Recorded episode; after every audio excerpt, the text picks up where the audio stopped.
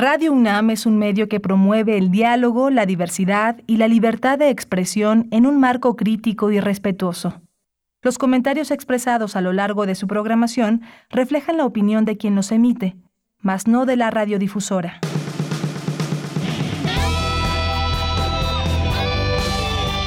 Prisma RU. Relatamos al mundo.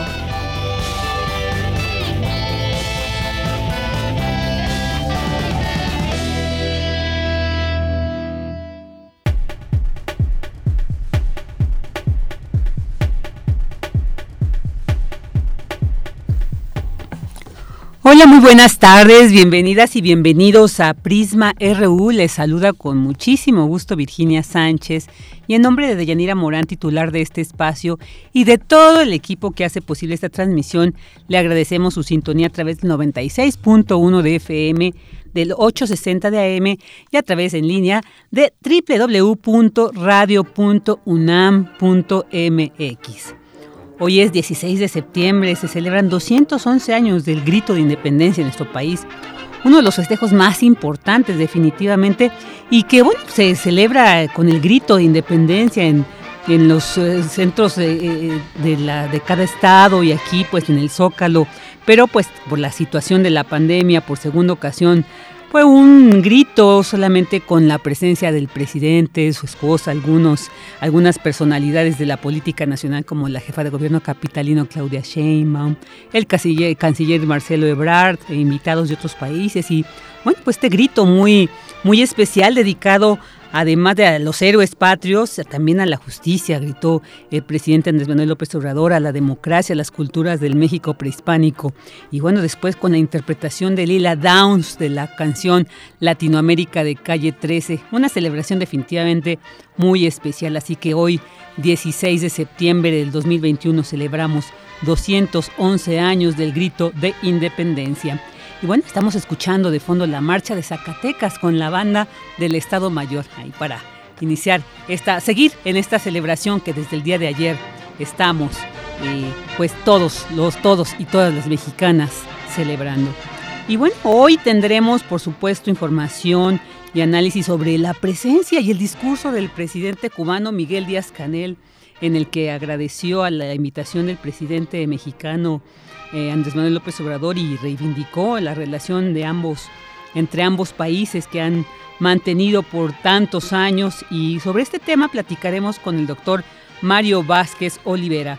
También tendremos un balance del papel del ejército mexicano a 200 años de su conformación, qué ha sido, cuál fue el objetivo de esta conformación, cómo se ha desarrollado a lo largo de estos dos siglos. ¿Qué nos pueden decir? Bueno, pues esta vez vamos a escuchar el análisis al respecto con el doctor Javier Oliva de la Facultad de Ciencias Políticas y Sociales de la UNAM. Y cada año compartimos con ustedes la invitación al ya tradicional Festival de Cine para Niños y No Tan Niños La Matatena. Para ello hablaremos con la directora Lisette Cotera sobre la vigésimo sexta edición de este festival. Seguramente, como todos los años, tendrá una oferta muy interesante de este cine que nos acerca a las creaciones de otros países y también pues donde se presenta lo que hacen eh, este, esta organización tan interesante con niños que lleva a cabo también talleres, cursos y donde se eh, pues eh, graban ellos un material y también se presenta en este festival. Pero bueno, ya tendremos todos los detalles más al rato con Lisette Cotera. Y como todos los jueves tendremos la sección dedicada al séptimo arte, esta vez con la participación del reconocido crítico de arte Eric Estrada, quien nos va a hablar sobre algunas joyas del cine nacional, ya que estamos en esto de los festejos, pues vamos a ver qué tanto en el cine también podemos apreciar. En la sección de las olas y sus reflujos, Cindy Pérez nos hablará de las mujeres que participaron en la independencia de México, un, tema muy interesante que al ratito ya conoceremos la trascendencia del papel femenino en este momento histórico. También tendremos, por supuesto, la eh, sección de cultura con Tamara Quiroz, quien nos va a hablar sobre dos convocatorias, una del Museo Franz Mayer y otra del Festival Pixelat, ambas de diseño, son estas convocatorias para diseño y también nos va a hablar sobre la obra de teatro Una familia ideal. Así que quédese con nosotros aquí en Prisma RU, donde relatamos al mundo. Relatamos al mundo. Relatamos al mundo.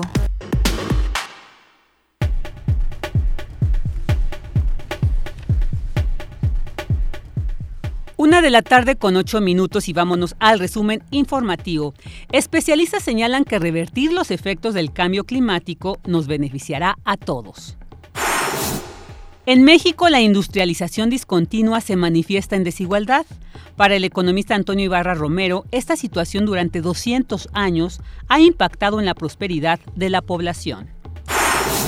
En temas nacionales, en el marco del 211 aniversario del inicio de la lucha de independencia de México, el secretario de la Defensa Nacional, general Luis Crescencio Sandoval González, llamó a la unidad nacional, dijo, pese a las diferencias de pensamiento. Con más de 240 medidas en medio de eh, este no era el audio, ahorita escuchamos al general Luis Crescencio Sandoval en este discurso que, que dieron hoy, que brindaron en esta ceremonia del 16 de septiembre, una ceremonia muy, muy especial, ¿no? Con esta presencia eh, donde se despliega todo esta, todo este armamento, todo este equipo, digamos, con el que cuenta la Armada de México, muy interesante y donde, bueno, y bueno, pues ahorita a ver si podemos recuperar las palabras del general Luis Crescencio Sandoval. Y el presidente Andrés Manuel López Obrador encabezó el desfile militar para conmemorar 211 años del inicio de la independencia de México. Llamó respetuosamente al gobierno de Estados Unidos a levantar su bloqueo a Cuba tras advertir que ningún Estado tiene derecho a someter a otro. Y por su parte, quien posee suficiente sensibilidad política actúe con esa grandeza y ponga fin para siempre a la política de agravios hacia Cuba. En la búsqueda de la reconciliación también debe ayudar la comunidad cubano-estadounidense, haciendo a un lado los intereses electorales o partidistas. Hay que dejar atrás resentimientos entender las nuevas circunstancias y buscar la reconciliación. Es tiempo de la hermandad y no de la confrontación. Como lo señalaba José Martí, el choque puede evitarse con el exquisito tacto político que viene de la majestad, del desinterés y de la soberanía, del amor. Que viva la independencia de México, que viva la independencia de Cuba, que viva la independencia de todos los pueblos del mundo.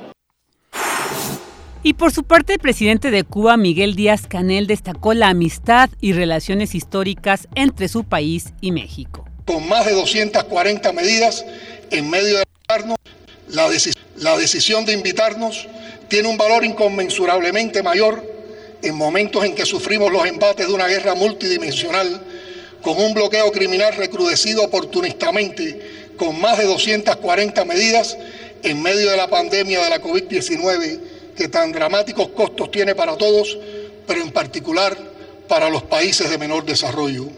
Estamos enfrentando paralelamente una agresiva campaña de odio, desinformación, manipulación y mentiras montada sobre las más diversas e influyentes plataformas digitales que desconoce todos los límites éticos.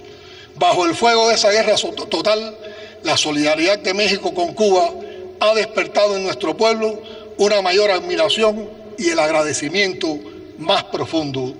Permítame decirle, querido presidente, que Cuba recordará siempre sus expresiones de apoyo, su permanente reclamo por el levantamiento del bloqueo y porque se convierta el voto anual de Naciones Unidas en hechos concretos, algo que su país ha cumplido de forma ejemplar para con nuestro pueblo. Y en información internacional, el presidente de Estados Unidos, Joe Biden, anunció que trabajará con México y Colombia para responder de manera conjunta a la producción, tráfico y consumo de drogas, consumo de drogas sintéticas, en particular el fentanilo.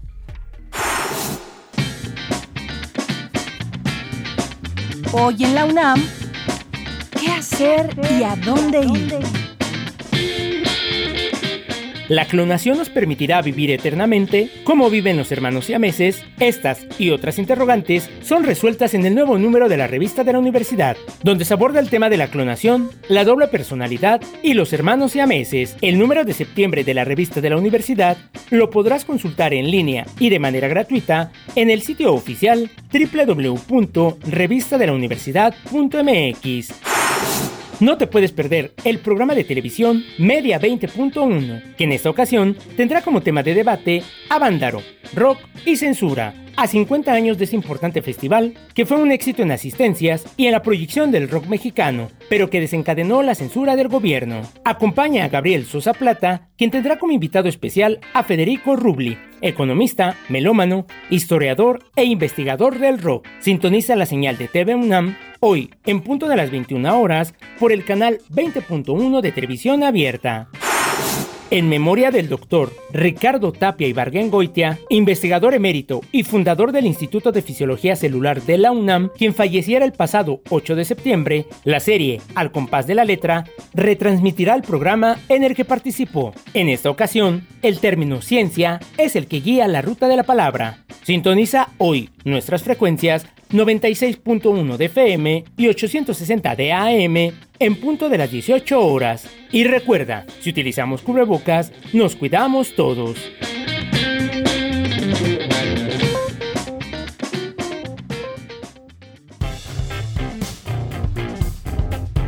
Campus RU Una de la tarde con 15 minutos y vámonos con esta información que se genera en nuestro campus universitario. Necesario contar con acciones globales y locales contra cambio climático, coinciden especialistas. Revertir sus efectos beneficiará la calidad de vida de todos. Esta información con mi compañera Cristina Godínez. Adelante, Cris. Buenas tardes. Buenas tardes, Deyanira. Un saludo para ti y para el auditorio de Prisma RU. Al participar en el Seminario Internacional Tópicos de Frontera en Sustentabilidad, Organizado por la Coordinación Universitaria para la Sustentabilidad, académicos explicaron que mucho del cambio climático que se tiene en las grandes ciudades se debe a mutaciones locales. Por ejemplo, un estudio que revisó información sobre los lagos de 1920 al 2000 reveló que su desaparición había aumentado la temperatura media anual más de 2 grados en las grandes ciudades. Hay cosas que podemos hacer a nivel local que tendrán importancia no solo recuperación de suelos, sino también hacer las ciudades más cercanas, compactas y conectadas. Escuchemos a Francisco Estrada Porrúa, del Centro de Ciencias de la Atmósfera de la UNAM. Independientemente de lo que se logre a nivel global para bajar las emisiones de gases de efecto invernadero, las acciones locales en ese sentido tienen que ocurrir. O sea, no hay manera de que podamos bajar o que tengamos unos impactos económicos, digamos, que sean aceptables, que sean manejables, si no pasamos por la acción este, local y además que es muy barata. Alexandra Aguilar Belami titular de la Coordinación Universitaria para la Sustentabilidad, comentó que la acción climática global es de suma urgencia para todos, especialmente para aquellos que forman parte de instituciones que tienen responsabilidad en la educación, la investigación y la toma de decisiones y sobre todo pues que podamos este, generar una estrategia de seguridad y de sobrevivencia ¿no? para los próximos años, para las próximas décadas. Evidentemente tenemos un problema encima, este, sabemos qué es lo que va a pasar y no estamos logrando hacer los cambios este, aceleradamente. Por último, Julieta Leo Lozano, del Centro Mario Molina, destacó que para conocer un poco más sobre los riesgos que la población sufre en la zona donde habita, se debe consultar los atlas de riesgo municipales o estatales los cuales pueden contener información útil a la población para prepararse ante riesgos de inundaciones o sequía. Deyanira, este es mi reporte. Buenas tardes. Buenas tardes, Cris. Muchas gracias. Y bueno, ahora escuchemos la segunda parte que preparó nuestra compañera Dulce García sobre la conmemoración de la independencia. Con aquel primer grito del 16 de septiembre de 1810, Miguel Hidalgo emprendió una serie de levantamientos. Lucas Alamán decía que el cura encontró en todos los pueblos predisposición tan favorable que no necesitaba más que presentarse para arrastrar tras de sí todas las masas. El movimiento se conformaba por indígenas, castas, esclavos y todos quienes necesitaban esa libertad. ¿Por qué se sumaron? Aquí la acertada respuesta del historiador Miguel León Portilla. Cuando viene el inicio de la independencia, yo me pregunté, ¿por qué se suman, por ejemplo, a Morelos? ¿Por qué se sumaron desde un principio a Hidalgo? Se sumaron por dos razones. Una, porque ellos habían perdido ya muchas de sus tierras, desde, obviamente, desde la conquista, pero el siglo XVIII fue muy adverso para ellos. Seguían, los hacendados les iban quitando más pedazos. Entonces ellos creen que con esta lucha van a recuperar tierras, primera. Segunda, pues tenían un encono ya muy fuerte contra los españoles y mucho también contra los criollos, que eran los que los habían desposeído. Y participan en muchas batallas. Vamos, sin los indios no se hubiera hecho la independencia. ¿Y qué sacaron? El doctor León Portilla explicó que sin duda México ganó libertad ante el yugo europeo, pero en medio de aquellos logros, y hasta hoy, los habitantes originales de este lugar siguen en la búsqueda de su reconocimiento, del respeto de sus derechos, que hay que darles para que México tenga su total independencia. Y si vemos lo que siguió después, las leyes de reforma, la ley Lerdo, que va dirigida para, digamos, suprimir la propiedad de las, del, clero, de la iglesia, las grandes latifundios, se aplica también a los pueblos indígenas y entonces se les priva de tierras comunales. Y eso fue catastrófico para ellos. Estoy de acuerdo que para el resto de la población, para nosotros, claro, nos liberó de estar sometidos a una potencia europea, España, nos liberó de que las autoridades que gobernaban aquí eran todos peninsulares, nos liberó de tener que pagar tributos a España y nos dio el sentido de que podemos crear y encontrar el destino de nuestro país, cosa en lo que, por desgracia, tardamos mucho en encontrarlo. ¿eh? Pero en fin, eso quiere decir que cambió. Pero para los indios, la verdad empeoró. Con todas estas vicisitudes, México comenzó un arduo camino de deconstrucción y reconstrucción, marcado por varias declaratorias independentistas, de las que habla el historiador Alfredo Ávila. México tuvo varias declaraciones de independencia fundamentalmente porque si entendemos cuál es el objetivo de la, declaración de independencia, es decir, decirle a los demás países del mundo, aquí estamos, somos uno de ustedes, es decir, eh, otros países están en la posibilidad, a partir de una declaración de independencia, de brindar eh, auxilio a ese país que está en guerra.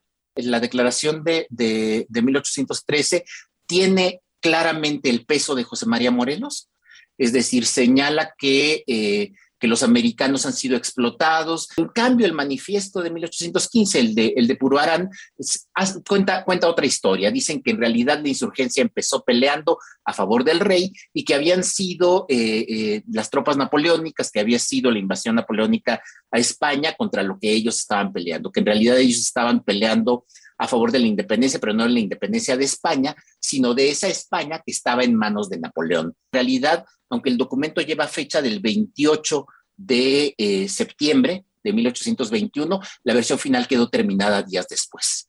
Pero eh, eh, esto, esto no importa porque de cualquier manera, el 28, que es cuando se hace la declaración en la Junta Provisional Gubernativa, pues es el día que marca el final del gobierno español en México. En 2010 se celebró el bicentenario del inicio de este histórico movimiento en México, así que el bicentenario de la independencia, como tal, podría celebrarse este 2021, en que se cumplen 200 años de la entrada del ejército trigarante a la Ciudad de México y de la firma de la que es considerada la primera acta de independencia, aunque México haya sido reconocido por España como nación independiente hasta 1836, donde por fin se reconoció que la nación mexicana era capaz de organizarse, legislarse y gobernarse a sí misma. Radio UNAM, Dulce García. Porque tu opinión es importante, síguenos en nuestras redes sociales, en Facebook como Prisma RU y en Twitter como arroba PrismaRU. Una de la tarde con 22 minutos y vamos a continuar con la información. Y bueno, pues hoy durante la ceremonia del desfile militar con motivo de los 200 años de la independencia, pues estuvo como invitado especial en esta ceremonia el presidente de Cuba, Miguel Díaz Canel, quien pues dio, ofreció un discurso eh, además de unos minutos que le ocupó, pues con mucha, una declaración fuerte de reivindicar la amistad, la relación, la historia, la histórica relación que ha mantenido eh, tanto el gobierno de Cuba, el pueblo cubano con el mexicano. Y bueno, pues para platicar sobre esta presencia del presidente, eh, su discurso, ya tenemos en la línea al doctor Mario Vázquez Olivera, él es doctor en estudios latinoamericanos e investigador del CIALC y es especialista en historia sociopolítica de Centroamérica. Además, ha sido ganador en dos ocasiones del premio Francisco Javier Clavijero, uno de los reconocimientos más importantes que se otorgan en México en el campo de la historia. Así que, pues será muy interesante platicar con usted, doctor Mario. Muy buenas tardes. Muchas gracias por estar aquí con nosotros en Prisma RU. No, muchas gracias.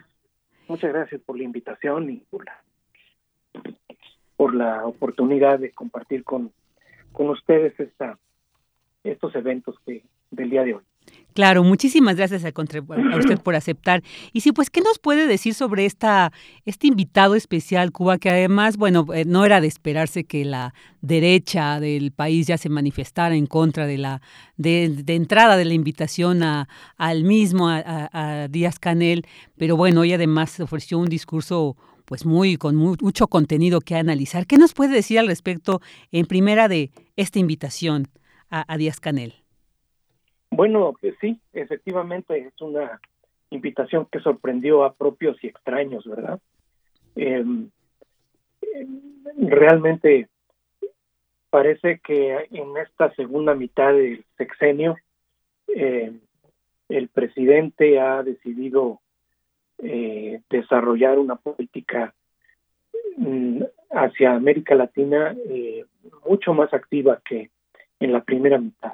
Entonces, esto es como una, una señal ya muy, muy clara de ello, con, digamos, que acompaña eh, la reunión de, de la CELAC inminente y con todo esto que se ha venido planteando acerca de la reforma o inclusive eh, eliminación de la OEA, la Organización de Estados Americanos, en torno a lo cual han habido declaraciones también fuertes y claras y eh, al parecer también gestiones, ¿verdad? Eh, ya encaminadas a, a ese propósito. Entonces la visita del presidente de Cuba es eh, acompaña estas, estos mensajes, pero los acompaña de una manera vigorosa. Es un mensaje también que, que va, va a tener resonancias, obviamente, entre los círculos de gobierno de los países latinoamericanos, pero también y yo creo que tiene una intención muy clara en ese sentido hacia los propios Estados Unidos. Claro, definitivamente. Y bueno, ya se vio incluso cuando toma la palabra el presidente Andrés Manuel, López Obrador, este, esta incorporación tan enfática, ¿no? De solicitar al gobierno estadounidense el cese a este bloqueo. Entonces yo creo que reforzó mucho este discurso de Díaz Canel, que ahorita pues es el que, eh, eh, sobre el que estamos analizando. Y bueno, esta, además esta revaloración que hizo Díaz Canel sobre esta, esta relación de México-Cuba, pero que de alguna manera en algunos exenios, sobre todo cuando estaba el PAN, ¿no? En el poder que se vio resquebrajada y que, bueno, pues ahora pareciera que con el gobierno de Andrés Manuel López Obrador, pues se quiere restablecer esta relación. Entonces, ¿qué nos puede decir sobre esta, este discurso donde él además dice... Eh, este valor inconmensurable que se tiene de, invitarlos en este momento con esta guerra multidimensional como eh, catalogó Díaz Canel. ¿Qué nos puede decir sobre esta, este discurso que además de denunciar esta, este embate imperialista que ha vivido Cuba, también el reforzar la historia de México hizo ahí referencia a, a, Lázaro Cárdenas, ¿no? Cuando se estableció, se reforzó mucho esta relación. ¿Qué nos puede decir más, doctor? Bueno, son discursos este, políticos, ¿verdad? Eh, la, verdad es que como discurso es un discurso muy convencional, eh, haciendo un recuento de personajes que a lo largo de la historia han originarios de Cuba que han participado en algunas coyunturas históricas mexicanas. Eh, en ese sentido, el discurso es relativamente convencional, siempre postulando una una cercanía en distintos ámbitos entre la, entre las sociedades de Cuba y de México, inclusive necesitando la, la cercanía a partir de elementos culturales, el bolero, el mambo, dijo, no. en ese sentido no, no, no hay eh, algo tan novedoso en términos de curso, vaya, es algo que se ha dicho y se ha reiterado de manera este, frecuente ¿no? a lo largo de, de las décadas, en la medida en que México, eh, los gobiernos de México han sido o fueron durante un largo periodo un, un apoyo, una, una como, ¿cómo puedes llamarlo? ¿Cómo puedes definirlo? Como un respaldo, eh, brindaron un respaldo al gobierno revolucionario de Cuba em, y en esa medida pues estos discursos eran, eran comunes. Después hubo una época en la que eh, los gobiernos de Cuba y México estuvieron eh, un tanto distanciados, digamos, durante los gobiernos del Partido Acción Nacional, el famoso Come si te vas, que resultó ser emblemático, ¿no? De, de la actitud de del presidente Fox hacia hacia Cuba, pero lo que me parece a mí mucho más importante que el discurso es la presencia, mm. ¿verdad? Eh, la presencia del, del presidente cubano en, en Palacio Nacional y teniendo un, un papel destacado, digamos, en la en la conmemoración de la de la independencia. Eso es lo que es más fuerte que cualquier palabra que haya dicho. Claro, y además porque no fue el único invitado, sin embargo, sí es el que toma la palabra, un discurso de casi 20 minutos y, y bueno, esto es lo que, ¿no? El espacio que tuvo, sí. la, la, y que además fue complementado, su, su, intervención se complementó con la intervención del presidente, ¿no? Que hace un llamado directo a cesar el bloqueo y también eh, dedica conceptos muy eh, enaltecedores de la actitud de digamos de rebeldía del gobierno cubano ante los designios eh, norteamericanos verdad en ese sentido este el papel la presencia del presidente cubano se se resalta todavía más.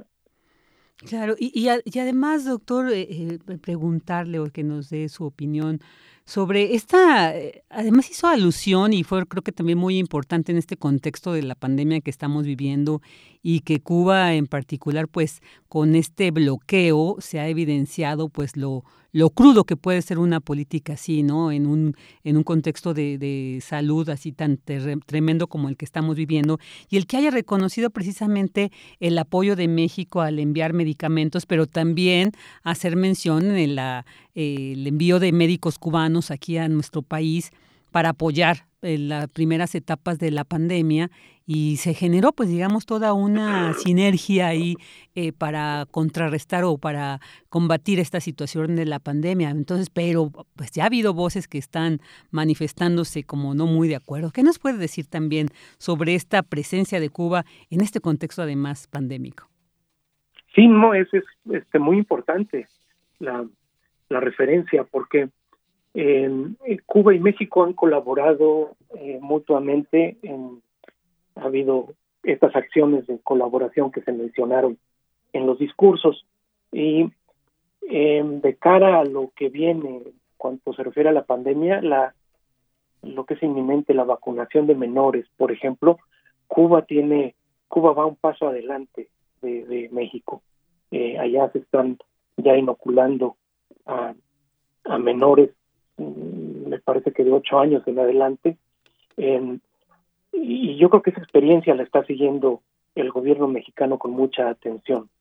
Em, esto que indica, ¿no? Que desde luego, a pesar de que condiciones, de que Cuba enfrenta condiciones muy eh, problemáticas en materia económica y a partir de, su situación, de su condición de bloqueo, eh, tiene aún así eh, cosas que, que México eh, puede necesitar, es decir, Cuba puede aportar a México cosas muy importantes y desde luego México también a Cuba. Eh, en ese sentido se refrenda este, este, este acuerdo, este pacto que ha existido eh, largamente ¿no? entre México y los gobiernos de Cuba a partir de la revolución y eso es muy muy significativo y eh, desde luego que, que, la relación estaba viva eh, lo que es importante ahora es que se, se le da este realce de primerísimo nivel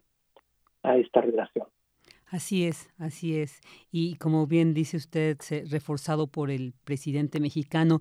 Y también quisiera preguntarle, es que llama mucho la atención que días posteriores a que el PAN invita a estos integrantes del partido español Vox tan cuestionado, ¿no? Porque pues ya se sabe que es este partido que tiene como esta vertiente fascista, bueno, así se le, se le denomina, y que es eh, eh, justamente de este partido quienes critican esta visita, ¿no? Es eh, Felipe Calderón decía inaceptable el protagonismo de, estas fiestas de un dictador que encierra decenas de ciudadanos cubanos cuando sabemos que bueno Calderón es quien generó mucho de esta situación de violencia que estamos viviendo en nuestro país pero bueno previendo un futuro mexicano cómo cómo ve usted este esta por un lado se, se reúnen con este partido tan cuestionable español pero por otro lado critican la presencia del presidente cubano.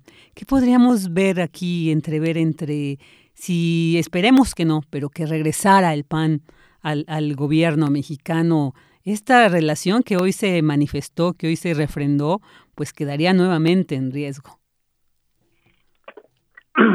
Sí, desde luego. Eh, desde luego, pero es eh, bastante improbable, ¿verdad?, que eso suceda.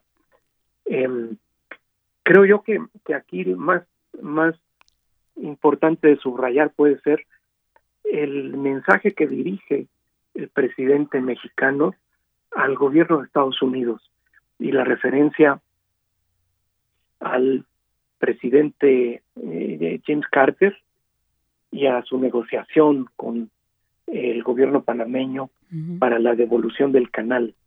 Eh, el llamado es muy, muy interesante, las alusiones remiten a, a una época de un conflicto en Centroamérica que eh, en, el, en, el, cual también México tuvo un papel eh, muy muy directo y en el que a pesar de los desacuerdos e incluso una situación de guerra en la región eh, hubo espacios de negociación y Estados Unidos y el gobierno cubano y el gobierno panameño y el gobierno de México y otros gobiernos de la región encontraron eh, modos de, de, llegar a acuerdos que se tradujeron en la pacificación de, Centroamérica. Entonces la, la alusión de, de, López Obrador a este caso eh, va de la mano eh, también con los proyectos que se han acordado para impulsar el eh, inversión económica eh, para el desarrollo en Centroamérica entre Centroamérica y México, eh, perdón, entre, Estados Unidos y México. Entonces aquí hay, hay como un eh, como un rompecabezas que se va armando, ¿verdad? Y donde diversas piezas van encontrando su, su acomodo. Este discurso que podría haber sido eh, confrontativo, incluso la presencia de, del presidente Canel, que pudo haber sido tomada como, como un, desafío a los Estados Unidos, en realidad parece ser que es parte de una maniobra muy interesante de búsqueda de acuerdos en la, en la región. Así es, búsqueda de acuerdos y que, bueno, eh, se podría pensar, tan solo fue un discurso eh, diplomático en una conmemoración, pero como usted bien dice, doctor, tenemos que eh, ver, ¿no? Todos estos puntos que tocaron ambos mandatarios y que, bueno, nos permiten eh, visualizar cuál es esta agenda latinoamericana que se está tratando de reforzar y que estamos viendo algunos posicionamientos de muchos gobiernos, pues sí, de izquierda, que serían los que reforzarían este proyecto, pero también algunos otros que están ahí entre quiebre, digamos, bueno, que esperemos que no, no suceda mayores, pero como la situación de Argentina, que ya mañana también platicaremos aquí en este espacio. Pero e, e, este, esto ya para cerrar la entrevista, doctor, ¿qué podemos entonces concluir de esta visita de Canel? ¿Qué podemos, eh, que además haya sido eh, enfatizando nuevamente en este contexto, qué tenemos que además, lo que usted nos acaba de indicar, no perder de vista?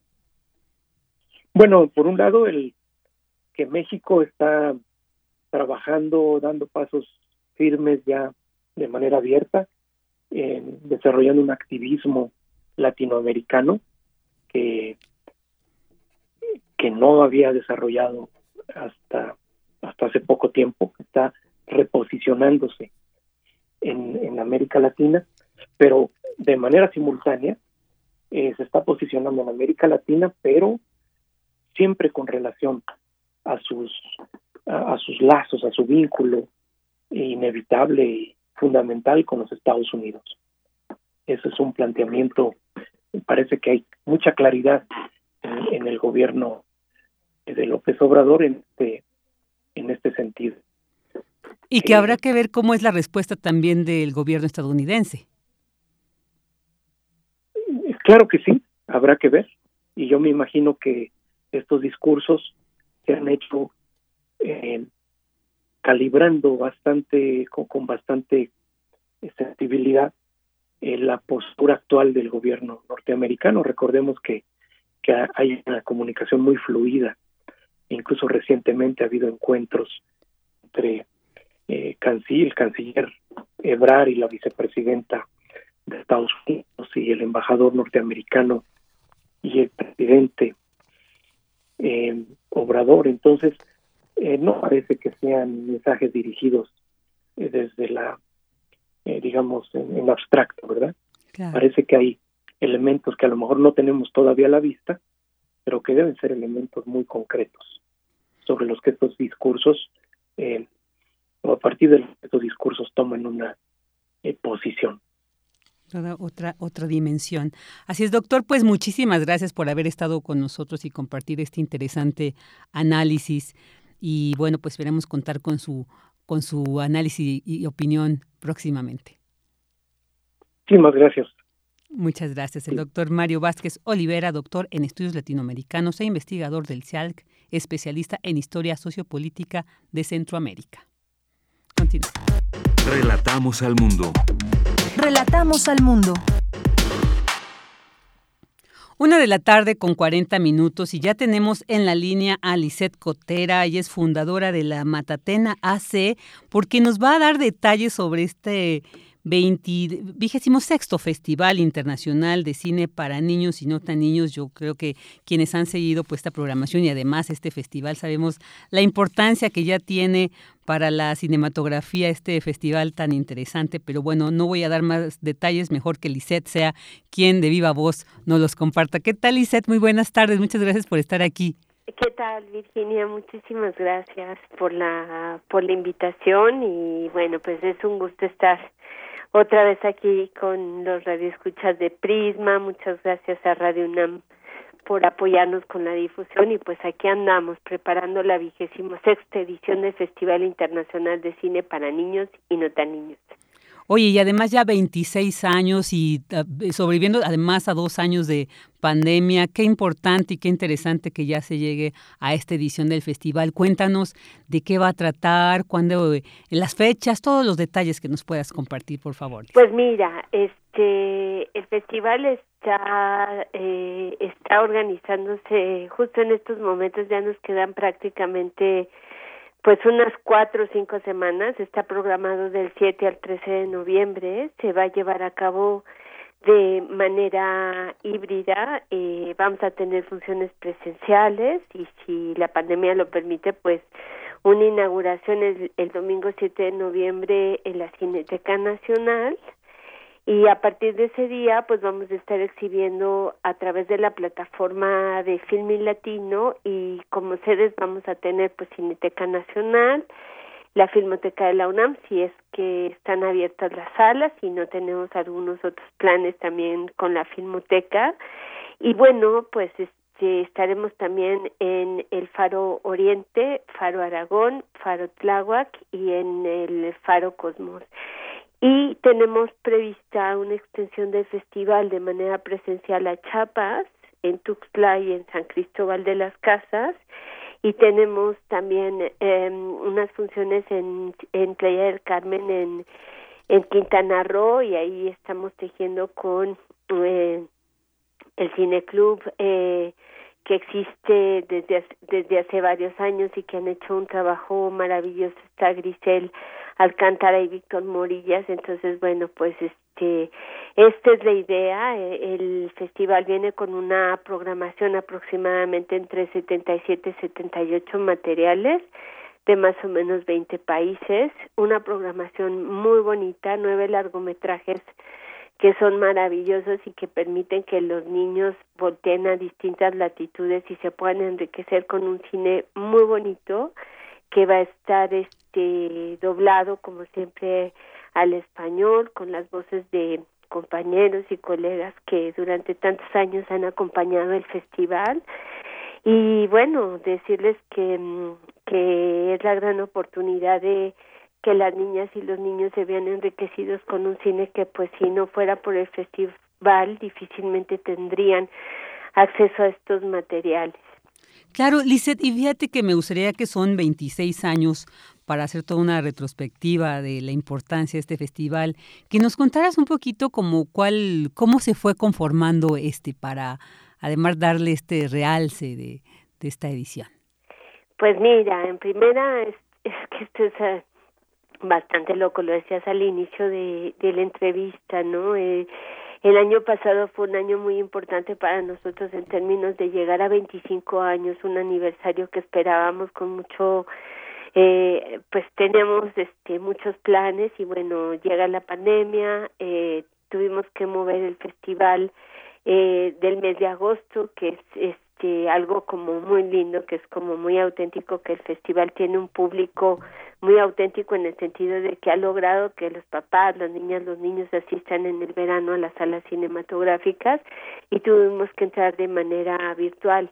Y este año, pues, este, se conforma de la misma manera, tuvimos que, eh, que cambiar las, las, las fechas, nos vamos a noviembre, sabemos que las niñas y los niños están en clase, que también están, al igual que todos, cansados de las pantallas, pero me parece que la posibilidad de, de algo que es también como muy lindo destacar es este gran apoyo y esta gran sensibilidad de los canales de televisión que no los mencioné al inicio, pero tanto Canal 11 como Canal 22 y Capital 21 se están sumando también. Vamos a tener este unas programaciones de materiales que sí se pueden ver que eh, eh, en a través de los canales de televisión y bueno pues esto realmente conforma un mosaico y una y una propuesta real en términos de que las niñas y los niños y sus miradas se vean enriquecidas Sí, definitivamente es muy importante esto. Además, Lizeth, como bien dices, eh, creo que la programación de cine para niños siempre es muy limitada, ¿no? El cine comercial, pues a pesar de que es comercial, de que se puede encontrar en muchas de estas salas, eh, siempre es poco, siempre es limitado. Entonces yo creo que es esta oportunidad que el festival les permite para conocer además la próxima, una un, un, contenido mucho más allá del que ya están acostumbrados, ¿no? Entonces, de que conozcan además otras culturas, ¿no? De otros países. Entonces, yo creo que esto es una de las cosas, uno de, las, de los elementos valiosos de este festival.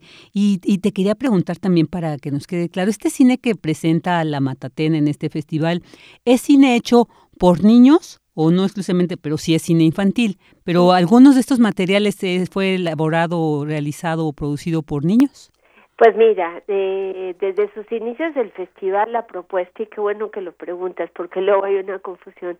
El festival, eh, eh, en sus orígenes, y siempre así lo ha sido en estas 25 ediciones, es poder exhibir un cine hecho por profesionales dirigido a, a, a la, a la gran diversidad, a las infancias, ¿no? Atendemos miradas desde los cuatro años hasta los doce, trece años y de hecho algo que es como bien importante resaltar es que también tenemos una programación muy valiosa que yo voy a insistir muchísimo y desde ahorita aprovecho para adolescentes, que es una una población que en un momento determinado eh, demandaría tener su propio festival por las características de esta población pero hay una eh, hay dos programaciones para niños de la primera infancia que eso es algo muy bonito que oferta esta edición del festival y también hay una programación de las 19 programaciones que existen una es para adolescentes.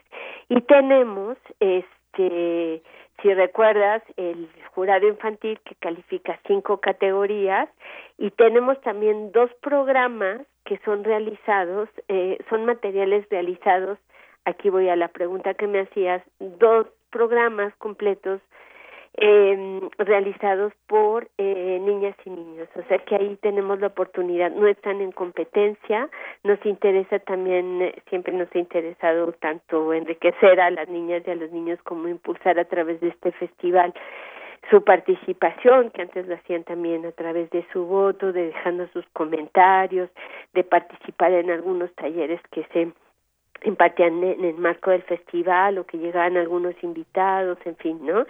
Entonces, este año estas dos programaciones pues tienen eh, hechas por niños, tienen materiales de México, de España, de la India, de Argentina, de Colombia, de Ecuador y eso es eh, algo muy lindo porque dentro del festival no solamente están viendo cine hecho por profesionales, sino las posibilidades de, de enriquecerse de las propuestas visuales que la, y de la plástica y de la estética que ellos mismos, este, que sus padres están realizando en, otro, eh, en otros en otros países. Y son unas programaciones muy bonitas que se van a ver a través de los canales de de televisión y que también eh, en los canales de televisión tenemos este año la posibilidad de mostrar el material que varios profesionales aquí en México se han dedicado a lo largo de varios años también a hacer, eh, cine para niñas y niños. Entonces,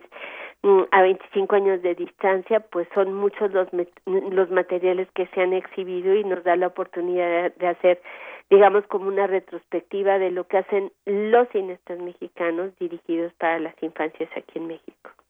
Qué importante esto que nos mencionas, porque además yo imagino que pues ahí van a encontrar los que en ese entonces eran niños y ahora ya van a ser adultos, ¿no? Va a ser muy importante, interesante, pues ver eh, en retrospectiva, como bien dices, este trabajo que se creó, estas miradas, ¿no? Que además luego los niños tienen una mirada tan, tan pertinente que es bien importante trasladarla a lo que es el, área cinematográfica. Quisiera preguntar también, en, ediciones anteriores hubo invitados, no me quedó claro si en esta eh, edición habrá algunos de los realizadores eh, que estén como invitados y que los niños en algún momento, bueno, jóvenes, los, los que asistan a estas presentaciones puedan en algún momento compartir con ellos. ¿Sí habrá invitados?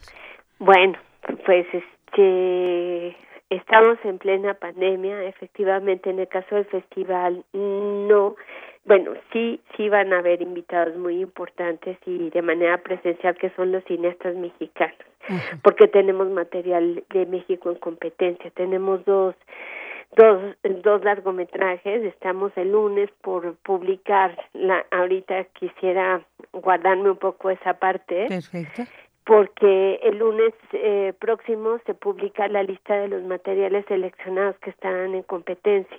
Y obviamente pues es va a ser un gusto que en las funciones presenciales vamos a tener la oportunidad de que estén los cineastas mexicanos compartiendo eh, eh, sus materiales. Y siempre es para nosotros también eh, nos nos motiva y nos da mucha alegría cuando tenemos material hecho por cineastas mexicanos eh, lamentablemente no vamos a tener este eh, invitados extranjeros por las condiciones de la pandemia, pero la realidad es que pues sí tenemos varios este mensajes de algunos de los participantes que con todo gusto pues este nos están apoyando también y estaremos en las redes este compartiendo trailers invitándolos hablándoles de las funciones de los horarios Este, y pues nosotros pensamos que es la oportunidad para poder regresar otra vez al, al cine y poder ver el cine pues eh, respetar la disciplina, respetar al público. Yo creo que eh, esperemos que las condiciones de la pandemia, sabemos que, que no está nada fácil, pero que si hay la posibilidad de regresar a las salas cinematográficas con las y los niños este, y con el cuidado que esto que esto demanda y que que, estamos haciendo todos un enorme esfuerzo para que haya esas condiciones también. Obviamente si la pandemia lo lo permite pero nos da este pues un gusto poder impulsar que que sí podamos regresar a las salas y que y que las condiciones estén dadas. Claro esperemos que sí porque además ahorita durante la pandemia pues ha servido mucho estas plataformas, ¿no? Donde pues se facilite el acceso al cine, pero el regresar a las salas también va a ser muy importante porque pues definitivamente el cine pues se aprecia en toda su totalidad en una sala cinematográfica, definitivamente, digo, sin desdeñar el que a veces, pues como situaciones como la pandemia, pues no nos lo permita, pero esperemos, como bien dices, que existan todas las condiciones, con todas las medidas y que pues podamos disfrutar de todo este contenido ya en estas salas cinematográficas, salir y va a ser una gran oportunidad para reencontrarnos además con la vida social con el exterior y pues con el mismo cine y que siempre pues la Matatena nos nos garantiza esta, esta calidad de, contenidos. Y bueno, nuevamente, Lizeth, vamos a, para resumir esto, entonces, del 7 al 13 de noviembre del 2021 va a ser vía online y en diversas salas, como bien lo dices, repitiendo esto, si las condiciones nos lo permiten, eh, en las salas cinematográficas. ¿Dónde se va a poder consultar toda esta cartelera?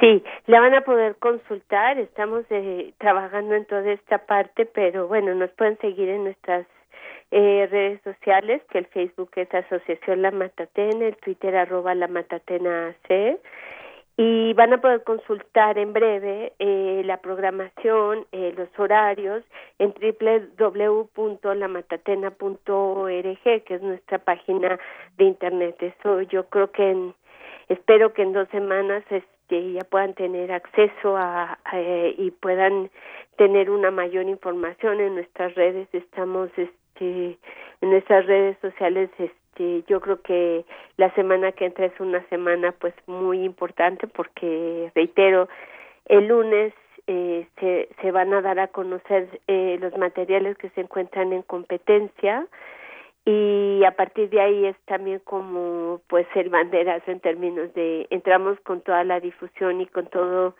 todo el entusiasmo para que podamos difundir y promover y que se acerquen y que puedan disfrutar de esta nueva edición que que pues es todo un gran reto. Esto no se ha acabado nos ha cambiado este es un nuevo orden nos ha cambiado un poco nuestras prácticas culturales, pero no no no las dejamos de un lado. Es bien importante por derecho cultural para las niñas y niños tener acceso a un cine de calidad, estar informados y en ese sentido me parece que el festival en una nueva edición, aunque les platique durante muchos años y me escuchen, eh, lo que sí les puedo decir es que ningún festival es igual, ni en contenido, ni en sus propuestas visuales, y créanme que viene con la misma calidad y con el mismo empeño y con las mismas ganas de que las niñas y niños disfruten de esta de esta propuesta que es súper importante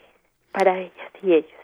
Claro, no, y el cine siempre es una experiencia que nos marca y si es desde la infancia, qué mejor y por eso pues se agradece muchísimo a la Matatena que mantengan vigente este proyecto. Ya más de un millón de espectadores en 25 años, pues esto da es una muestra de la calidad que ustedes nos ofrecen y que pues por algo se siguen sumando y, y, bueno, pues mucha vida por supuesto para el Festival de Cine para Niños y No Tan Niños. Lisette, pues muchísimas gracias por esta invitación, estaremos muy atentos ya cuando se acerque, yo creo que eh, esta, estas fechas, en noviembre, pues yo creo que te invitaremos nuevamente para que ya toda la información ya más precisa, más concreta con esta que apenas está por resolverse y no la puedas compartir.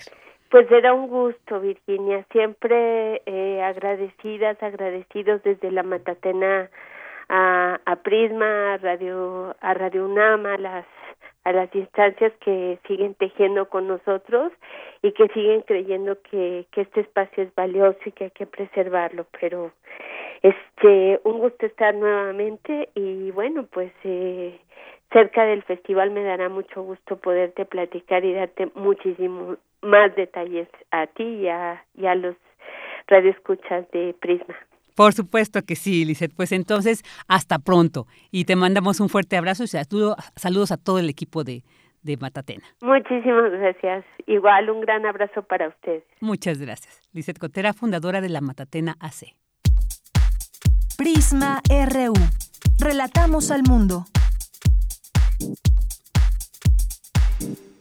Bueno, y tuvimos unas fallas técnicas, como suele de repente pasar en estas cuestiones cuando estamos de manera presencial, pero bueno, ahí tenemos una cápsula de Dulce Wet donde nos hace una invitación y además eh, se van a regalar unos boletos para que estén atentos, lo escuchen, nos escriban en Twitter. Ahorita daremos los detalles y bueno, también daremos a conocer ahorita quiénes ganen esos boletos, pero ahorita vamos a dar eh, más información al respecto. Ya son casi las 2 de la tarde, así que yo creo que esta cápsula se las presentamos ahorita que regresemos. Vámonos a este corte.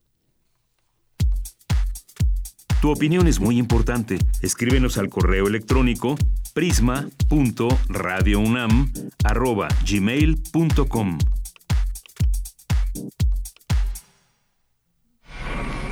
sobre la superficie de la estrella de Belén. Asediados por disparos de fuego y azufre, los ángeles combaten valientemente con todos los riesgos que esto implica.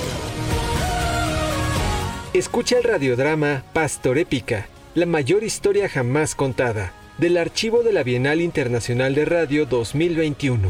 Sábado 18 de septiembre a las 20 horas. Radio UNAM, Experiencia Sonora. Dicen que los niños y las niñas somos el futuro. Pero también somos el presente. Por eso en la consulta infantil y juvenil 2021 que organiza el INE, participaremos para expresar nuestra opinión sobre temas muy importantes. Opinaremos sobre medio ambiente, bienestar y derechos de niñas, niños y adolescentes. Ingresa a INE.mx y conoce los detalles para participar en la consulta infantil y juvenil 2021 que se realizará en noviembre. Moldea tu futuro. Lo que puedas decir con música, dilo con música. música. Y lo que no, dilo a través de la radio. radio. En FA. En FA. Diálogos sobre creación, apreciación, vivencias e innovaciones. Orquestados por el crítico musical Iván Martínez. Iván Martínez. Todos los jueves a las 23 horas. Retransmisión domingos a las 19 horas por el 96.1 de FM y el 860 de AM. La música, la música converge en México, en la universidad. Radio UNAM. Experiencia sonora. Experiencia sonora. Porque tu opinión es importante, síguenos en nuestras redes sociales, en Facebook como Prisma RU y en Twitter como arroba PrismaRU.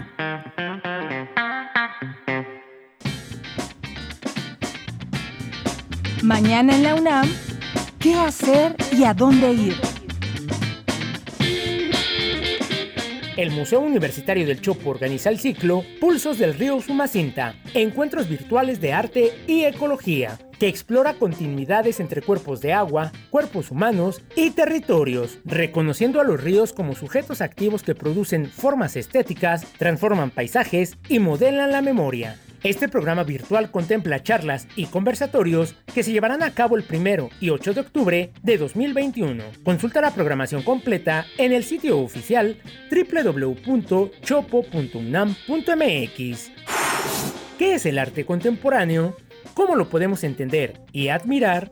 Estas y otras interrogantes son resueltas en el capítulo ¿realmente sabes qué es el arte contemporáneo? Que forma parte de la serie Sin Conservadores de Cultura UNAM. El doctor Cuauhtémoc Medina, crítico, historiador de arte y curador en jefe del MOAC, rompe con algunos mitos y nos ayuda a entender este concepto de una manera clara, precisa y divertida. Disfruta de este material que se encuentra disponible en el canal de YouTube de Cultura UNAM.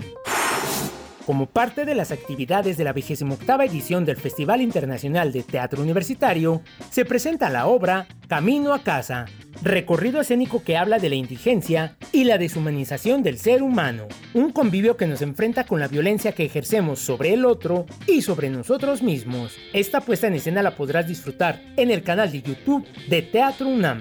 Y recuerda, Lávate las manos constantemente con agua y jabón durante 20 segundos para evitar un contagio de COVID-19. Para Prisma RU, Daniel Olivares Aranda.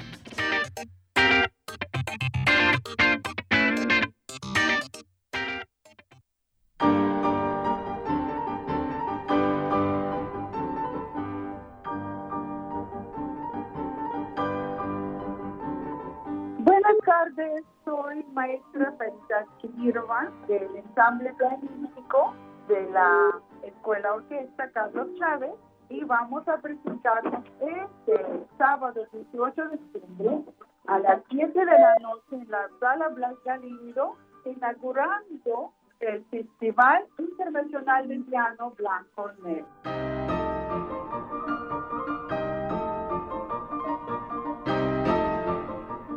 Estamos muy felices y muy contentos después de un año y medio de no estar teniendo conciertos, salir a este escenario maravilloso y en el marco de ese gran festival. El programa que se va a presentar es muy diverso, muy divertido. La segunda parte del programa son las danzas y de diferentes compositores.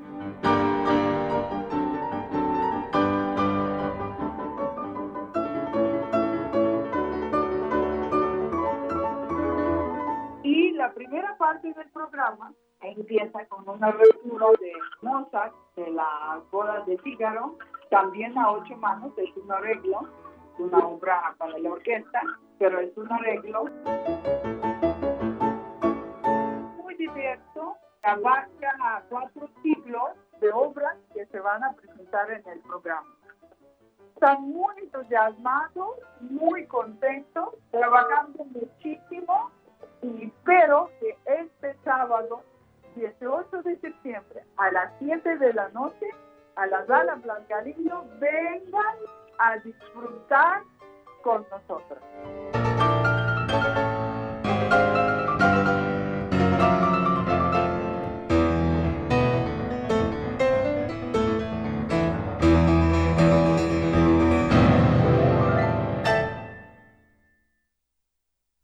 Bueno, dos de la tarde con seis minutos, ahí está este, estos boletos y bueno, los daremos a las primeras cinco personas que nos escriban en Twitter. Hoy no hay mucha actividad en Twitter porque, bueno, el compañero que nos apoya, esta vez, bueno, se tomó este día de celebración, entonces no tenemos mucha, mucha actividad en él, pero bueno, pues pueden, quienes nos estén escuchando y estén interesados en asistir a este evento en, el, en la Sala Blas Galindo y en el CENAR, pues nos escriben y con gusto nosotros les respondemos cómo va a ser la dinámica para que recojan sus boletos. Y bueno, pues como decíamos, no hay mucha actividad el día de hoy aquí en estas redes, pero bueno, nunca faltará. Muchísimas gracias, muchos saludos, abrazos a César Soto Betzfelder, a David Castillo, muchas gracias, David, siempre me echas porras, yo también, te, agradezco mucho, es muy agradable siempre leer tus, tus mensajes, no solamente a mí, yo sé que, que eh, tenemos afortunadamente un equipo, el equipo de Prisma RU también lo conforman ustedes que nos escuchan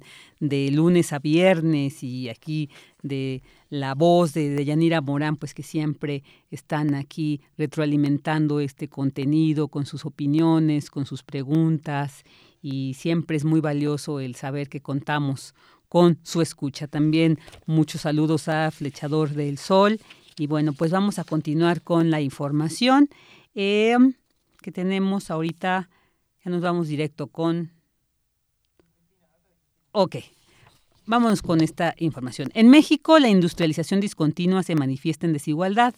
Para el economista Antonio Ibarra Romero, esta situación durante, dos, durante 200 años ha impactado en la prosperidad de la población. La información con Cristina Godínez.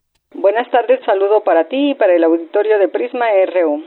Después de la guerra civil que trajo la independencia, la economía mexicana enfrentó diversos problemas como la destrucción de activos, fuga de capitales, desarticulación del mercado y un cambio radical en las instituciones.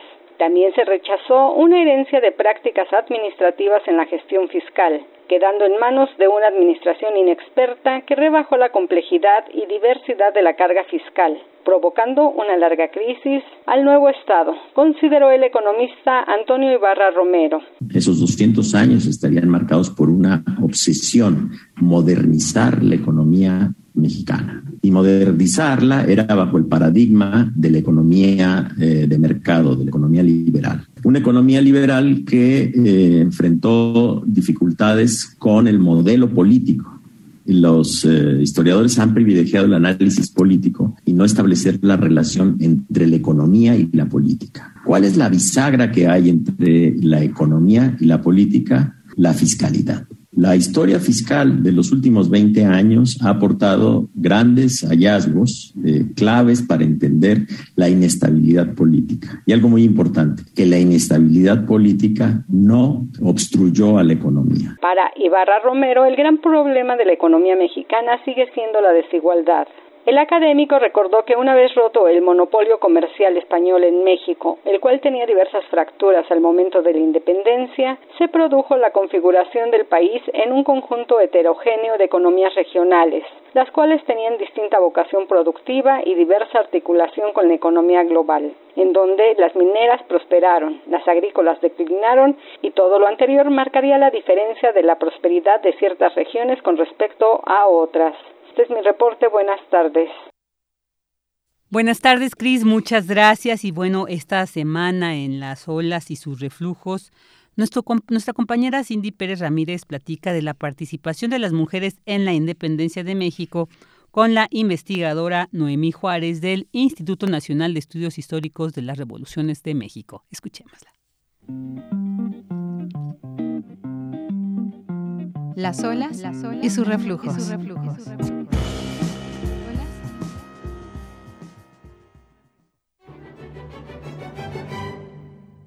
Bienvenidas y bienvenidos a Las olas y sus reflujos. El día de hoy tendremos una conversación con la investigadora del Instituto Nacional de Estudios Históricos de las Revoluciones de México, Noemí Juárez, para platicar de la participación de las mujeres en la lucha de independencia de México. Y es que las mujeres han colaborado en la construcción de este país, aunque en muy pocas ocasiones se ha reconocido su intervención. Creo que una de las actividades menos visibilizadas de esta participación en la, revolución de independencia por parte de las mujeres son aquellas que tomaron las armas. Creo que es una de las actividades que quedó fuera de las narrativas y de estas mujeres tenemos eh, algunos ejemplos incluso y creo que es muy importante destacar que una de ellas obtuvo un mando militar, ¿no? En la época, Manuela Molina fue nombrada capitana por la Suprema Junta Nacional. Se le reconocen eh, a través del diario del secretario de José María Morelos y Pavón, se le reconocen siete batallas, son como datos biográficos un poco eh, que hay que estar como localizando. De hecho, mucho tiempo se creyó que el apellido era Medina. Hay un debate ahí entre si es Manuela Medina o Molina. Gracias a las investigaciones de Moisés Guzmán, bueno, pues nos inclinamos más hacia Manuela Molina. Algo muy común en la época era hacer uso del apodo de la barragana, como estas mujeres pues que andaban de rienda suelta. Entonces también eh, muchas veces eh, cuando encontramos el de la barragana, más que una persona, un apodo para estas mujeres. Otra mujer que me parece muy particular con este tipo de acciones es Josefa Martínez, ella es de la región de Chalchicomula, de Veracruz, se movía durante toda la región cerca de Orizaba, cuando la, la, toman presa era porque estaba liderando una gavilla, también una gavilla de insurgentes. Pues es que se le condena, digamos que a dos juicios. Eh, el primero, pues un juicio político por ser una mujer insurgente y el otro por portar pantalones, ¿no? Este, porque resulta que lideraba esta gavilla vestida de hombre y solo utilizaba sus ropas de, de las enaguas para entrar a Orizaba como espía, ¿no? Para conocer los movimientos realistas, pero en todas sus actividades de obtener recursos, de, ganar adeptos, la, parte como de, de, armas, la parte militar, pues la hacía vestida de hombre. Entonces, e, este es como otro, una transgresión más. Su juicio en todo momento se hace referencia a que pues tenía actitudes de hombre, ¿no? Se salva de aquellos merecimientos a los que se ha hecho acreedora por todas estas actividades en las que anda ella liderando y anda metida y la condenan solo a pasar eh, tiempo en, en reclusión. Otras mujeres también, Prisca Marquina, también una mujer que lidera eh, que toma las armas en la región de Tasco, la propia Altagracia Mercado, que, que después es conocida como la heroína de Huichapan, que igual eh, se encarga como de comandar una tropa. Noemí, ¿qué imaginario colectivo se construyó alrededor de ellas, si es que existe? Porque pues no, no es algo que te enseñen en las escuelas la participación de las mujeres en estas luchas, solo algunas, ¿qué de ellas eh, se construyó? Esta imagen de heroína, ¿no? Este arquetipo de lo que iba a ser la mujer mexicana. Esto es muy interesante porque, eh, por ejemplo, la Leona Vicario se le borra, se le empieza a olvidar con el paso del tiempo, siendo que es una mujer condecorada incluso en vida. En el muy temprano 1813, el Congreso de Anáhuac declara a Leona Vicario Benemérita de la Patria. 1827, la ciudad de Saltillo va a pasar a nombrarse ciudad Leona Vicario. Hay una propuesta de diputados que no se concreta, pero imagínate, estamos hablando apenas de seis años posterior a consumar la independencia, ya quería nombrar una ciudad eh, Leona Vicario. Entonces nos habla acerca de que la primera mitad del siglo XIX Leona Vicario era como la imagen de lo que tenía que ser la mujer mexicana, no una mujer eh, fuerte. Eh, hay una investigación muy interesante de, eh, de, la, de la doctora Alicia Tecuanway que habla acerca de cómo para los liberales de esta primera mitad del siglo XIX, la imagen de Leona es como la imagen de la mujer mexicana. creo que en el imaginario colectivo pues pervivió y la que se mantuvo pues fue siempre José Ortiz, pero esta José Ortiz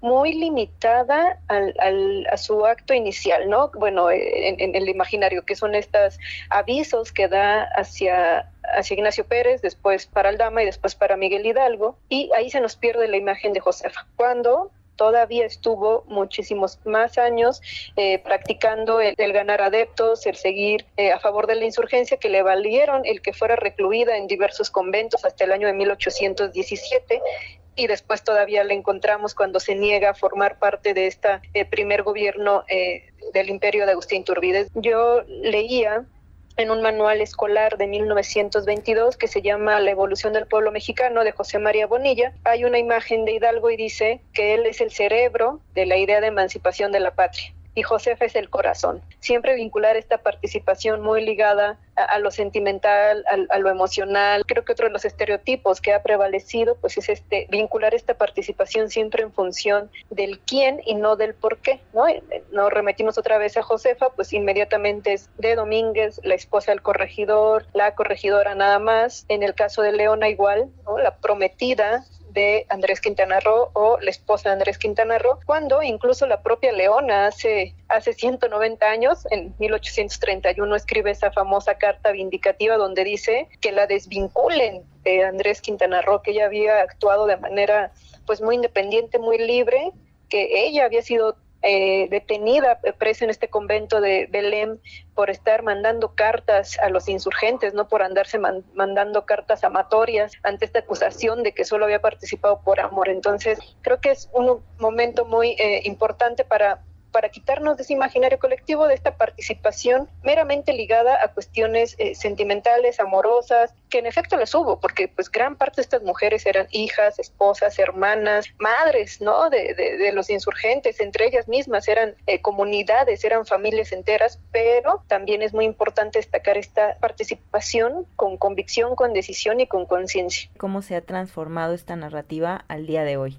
Creo que es la parte muy interesante de, primero, de visibilizar todas las actividades que quedaron fuera, ¿no? Como, como que nos habíamos mantenido mucho en estas actividades dentro del espacio del hogar, pero pues las encontramos, te digo, liderando batallas, las, eh, las encontramos uniendo caminos, fueron eh, espías, fueron correos, ¿no? Tenemos a Gertrudis Bocanegra eh, con toda esta zona de lo que va a ser Pátzcuaro, tenemos otro caso como el de María Luisa Martínez, una mujer que es dueña de una tienda y utiliza la tienda en Erengorícuaro, también actual Michoacán, para poder llevar y traer información, ¿no? De todo aquel que entraba en la tienda, pues eh, recibía esta información de, lo que andaban haciendo las tropas realistas. A María Luisa se le detiene tres ocasiones. Eh, la primera se le pide pues una multa, ¿no? A cambio de perdonarle la vida, la paga, reincide con los insurgentes. La presa en una tercera ocasión le piden otra vez dinero y ahora sí ya, por favor, júranos que te vas a estar en paz, eh, se los vuelve a jurar. Y en una cuarta ocasión la vuelven a interceptar como correo insurgente nada más que en esta ocasión le, duplican la suma por perdonarle la vida y se la duplican a cuatro mil pesos. Y es una cantidad que ella ya no puede juntar y ahora sí es condenada al fusilamiento se les cruzan, ¿no? Esto que nosotros llamamos como estas intersecciones de posiciones socioeconómicas, culturales, porque si nos damos cuenta, las mujeres de la clase alta, sus castigos, pues iban en función de la reclusión, ¿no? Por ejemplo, el estar en un convento, como en el caso de Leona, de la propia Josefa, pero las mujeres de las villas y los pueblos de esas que difícilmente tenemos eh, nombres, apellido, pues ellas eran condenadas a la muerte, pero además su cuerpo va a ser expuesto en la plaza para ver cómo ibas a terminar, lo que te podía pasar y pues era también una manera de decir eh, así vas a terminar o era una manera de intimidar o de generar terror. Noemí, ¿te gustaría agregarnos algo más a nuestro auditorio para que también eh, los invites a leer, a escuchar otras narrativas de estos movimientos sociales?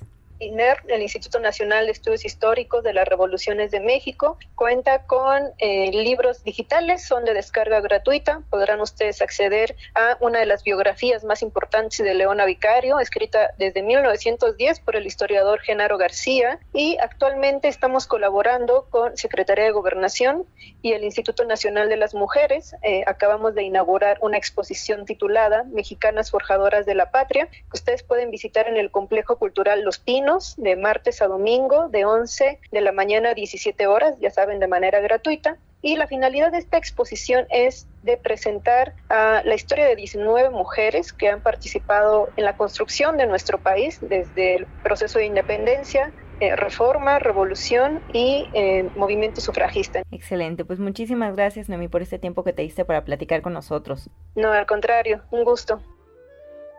Esto es todo por hoy, los dejamos con nuestra compañera Virginia Sánchez, comentarios al Twitter arroba PrismaRU y a mi Twitter personal arroba Cindyunam.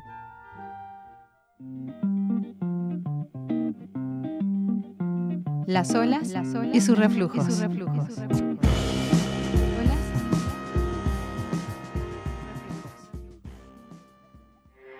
Porque tu opinión es importante, síguenos en nuestras redes sociales, en Facebook como Prisma RU y en Twitter como arroba PrismaRU. Dos de la tarde con 20 minutos y bueno, ahora vamos a continuar con este tema porque también este año se están conmemorando los 200 años de la conformación del Ejército Mexicano, de la Armada de México, y pues para hacer un balance sobre estos 200 años, cómo inició, cómo se encuentra ahora esta formación, pues ya tenemos en la línea para platicar al respecto al doctor Javier Oliva, profesor investigador de la Facultad de Ciencias Políticas y Sociales de la UNAM. Él es especialista en tema de seguridad nacional.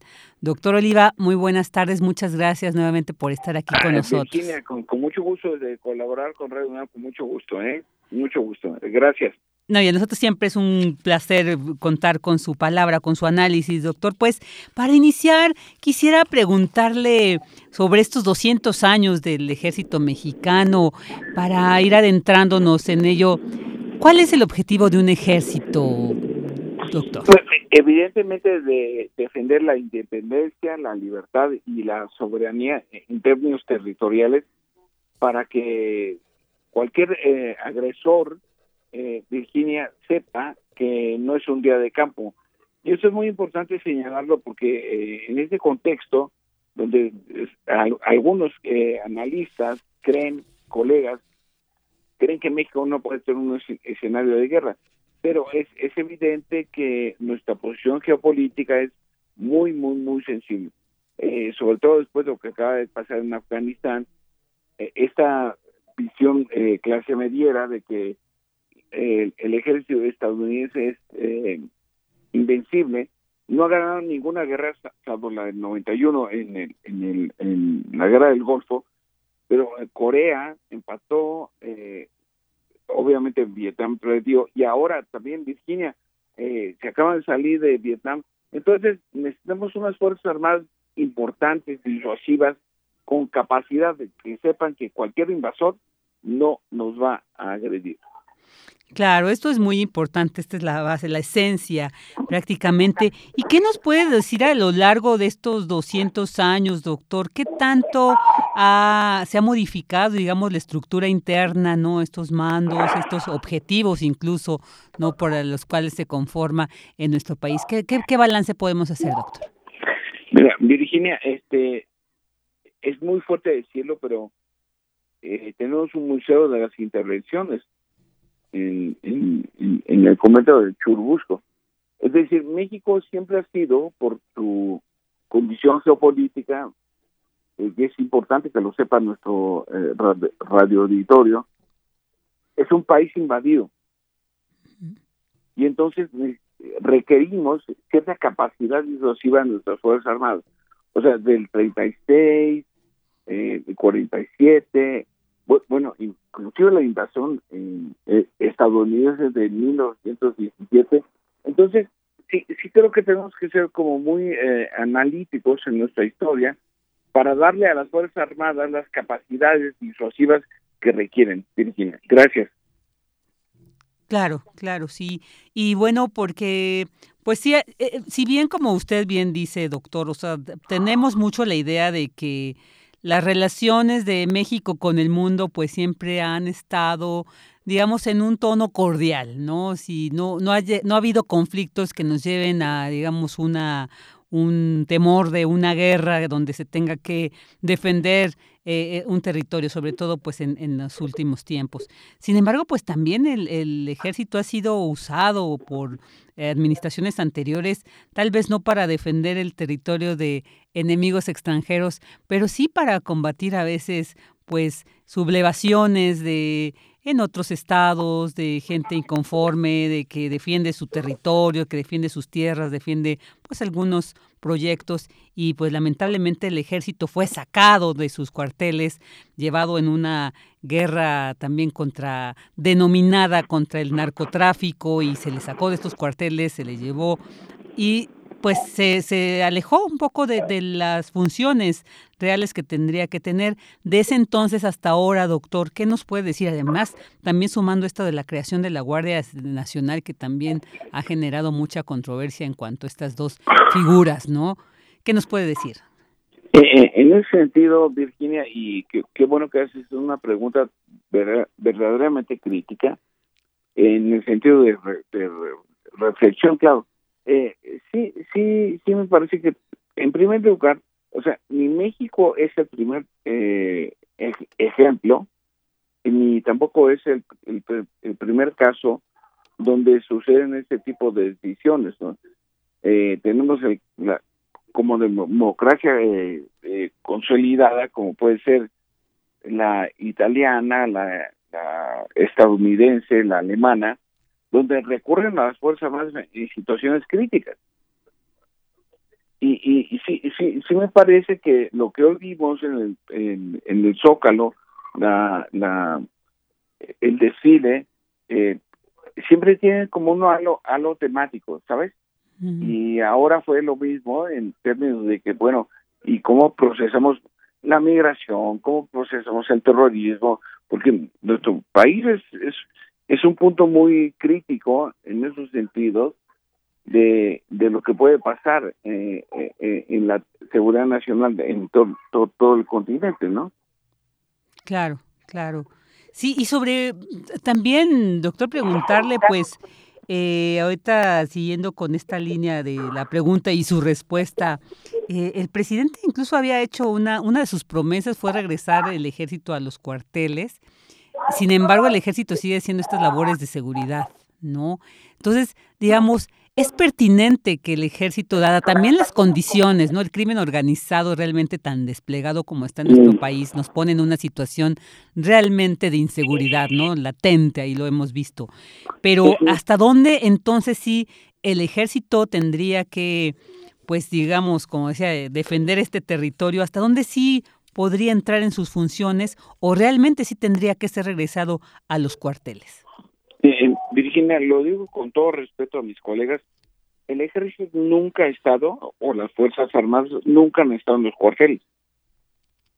Eh, cuando, dicen que regresen a sus cuarteles, es que revisen la historia de México. Han estado en la erradicación de, de, plantíos, han estado en los procesos de control de las carreteras. Eh, eh, les hace falta estudiar, lo digo con toda naturalidad y, a, y a ver, abiertamente. Eh, las, eh, cada fuerza armada tiene como una biografía con respecto a su país, ¿no? Sea Venezuela, sea Colombia, sea Guatemala, Estados Unidos, y en, nuestro caso tiene que ver mucho con el proceso de control del territorio, que no, eh, desafortunadamente, el poder civil en los últimos años no se ha aplicado. Claro, el poder civil, como bien dice usted. Y, también, pues, eh, regresando, estas dos, estas dos, digamos, conformaciones que ahorita están eh, en discusión, ¿no? le decía hace un momento lo de la Guardia Nacional y que se decía que, bueno, pues tenían que tener sobre todo un giro civil, ¿no? Una, un mando civil. Y bueno, ahí también está en cuestión. ¿Qué nos puede decir eh, Eso es muy polémico porque, mira, y, y, qué bueno que me permites eh, dedicarme al, al, al, auditorio Radio UNAM, Virginia, desde hace muchos años, quizá 30, es el estamento civil el que va y toca la puerta de los cuarteles para que les ayuden en materia de seguridad pública. O sea, ese concepto de militarismo es cuando los militares van y apoyan, eh, presionan para obtener cierto tipo de tecnologías, que no es el caso de México.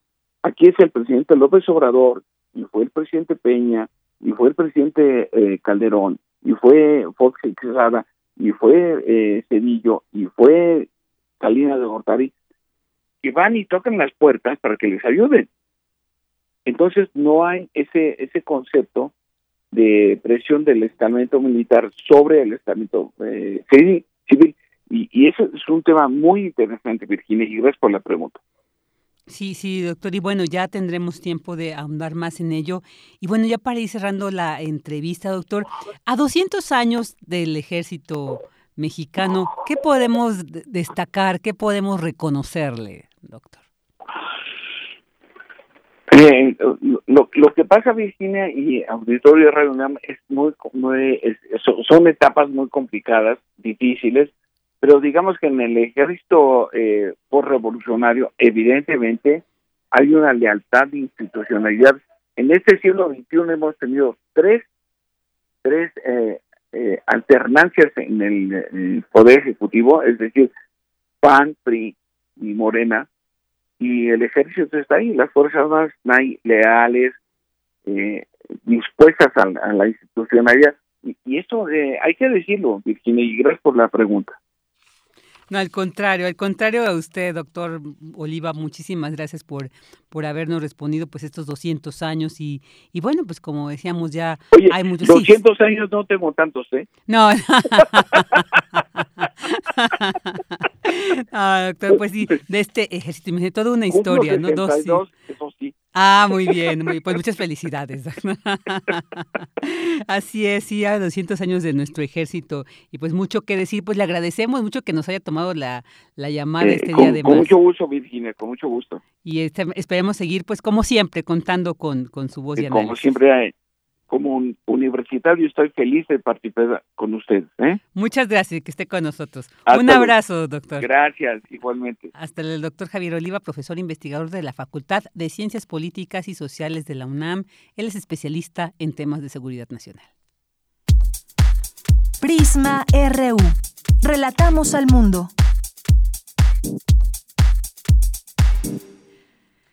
Vámonos a las internacionales con Radio Francia Internacional.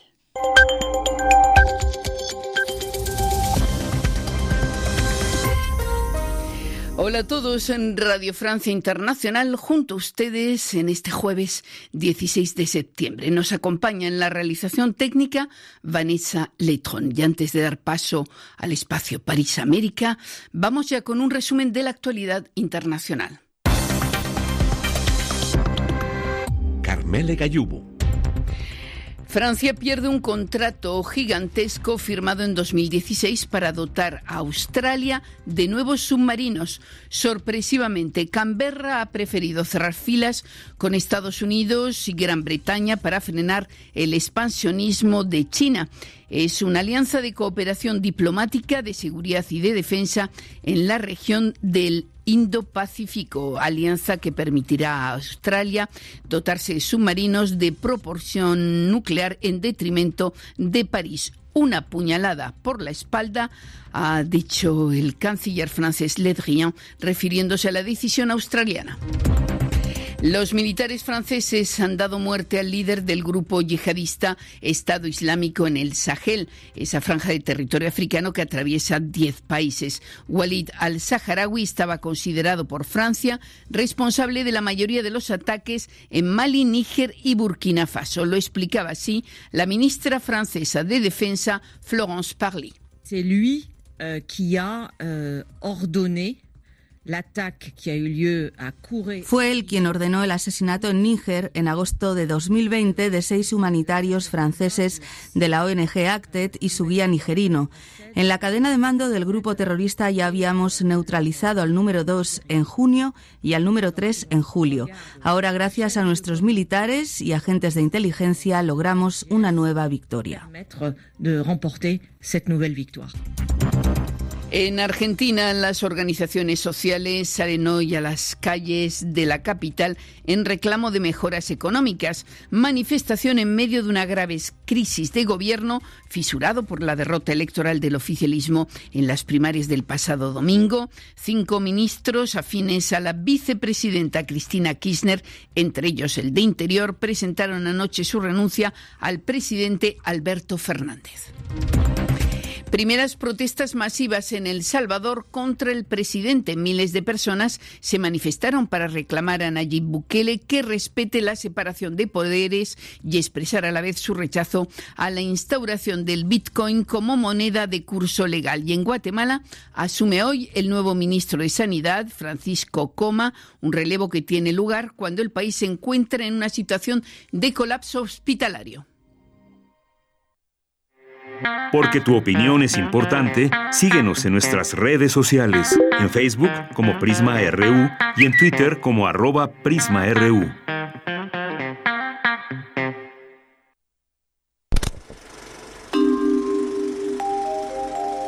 Cine Maedro.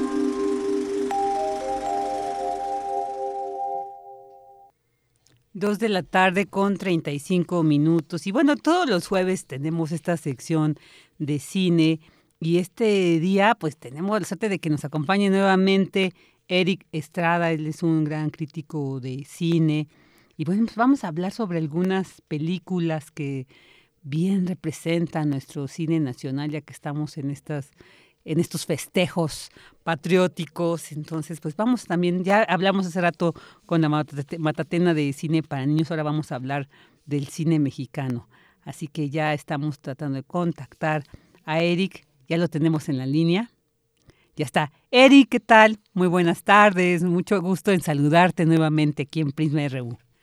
Hola, muy, muy buenas tardes. Ojalá todo el mundo esté bien por allá. Esperemos que sí. ¿Tú qué tal estás? Yo estoy, yo estoy bien, este, digo, día, día de asueto a medio festival de cine, pero todo bien, todo tranquilo, con ganas de platicarles cosas. Claro, y tú haciendo lo que te gusta y que pues, pues agradecemos que nos compartas.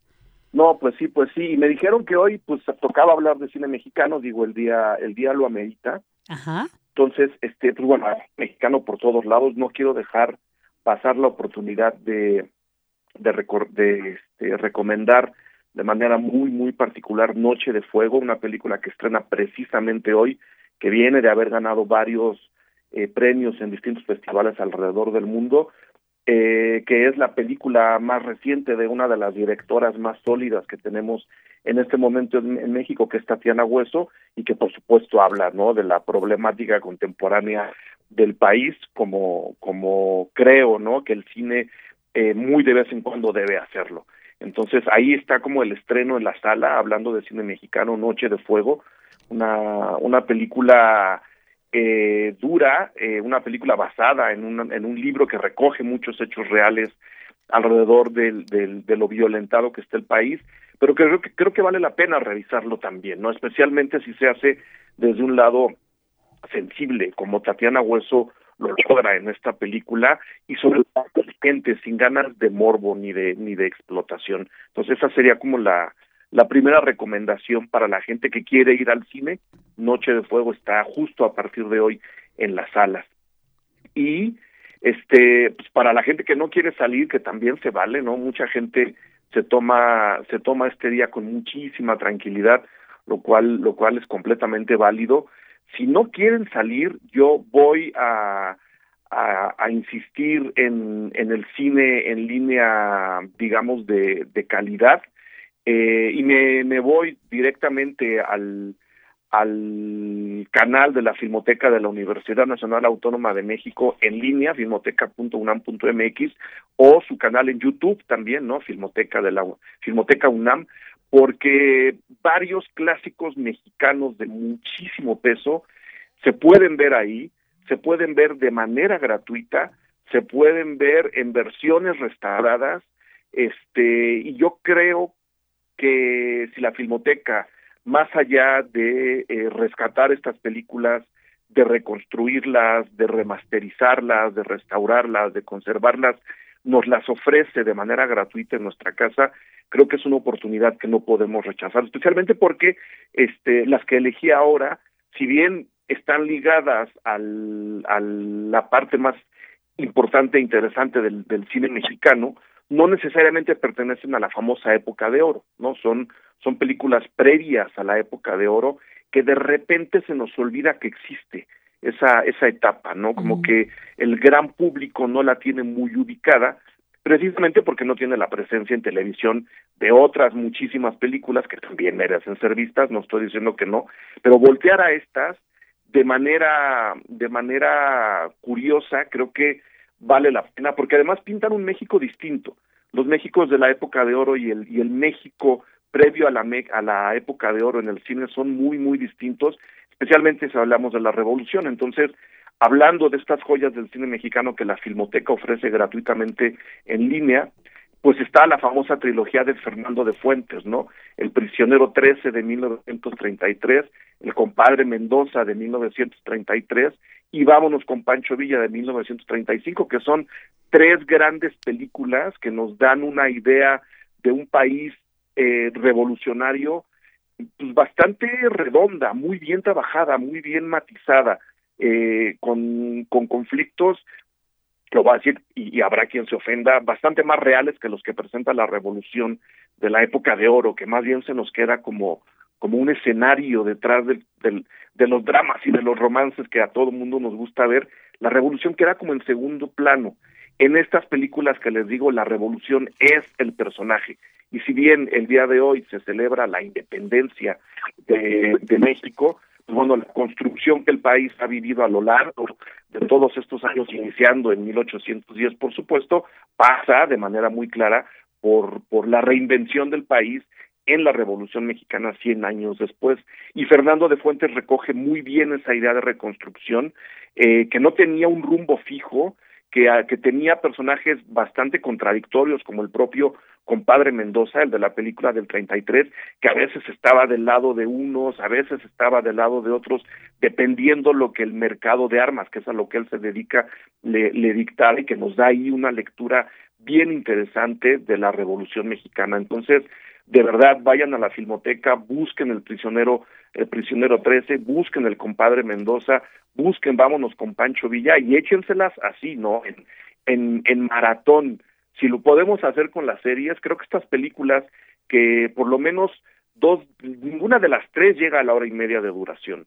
El prisionero 13 dura apenas 74 minutos, es decir, si acabando el noticiero le dan a la Filmoteca de la UNAM y ponen El Prisionero 13, llegan a la cena con una dosis de buen cine, restaurado, profundo e interesante y mexicanísimo. Entonces, esa es como la, la otra la otra recomendación, El Prisionero 13, que es un dramón loco, El Compadre Mendoza, que, que es muy, muy interesante, y vámonos con Pancho Villa, que es una de las películas, de las pocas películas, que realmente critican la idea del Pancho Villa monolítico que nos han legado después muchos muchos repasos eh, cinematográficos. No me voy a quedar ahí, nada más rápidamente. Si tengo tiempo. Sí, por supuesto. Sí, sí, sí. Ah, sí, pues sí. bueno. Tenemos siete minutos más. Ah, bueno. Eh, rescato también en el canal de la Filmoteca una película del 46.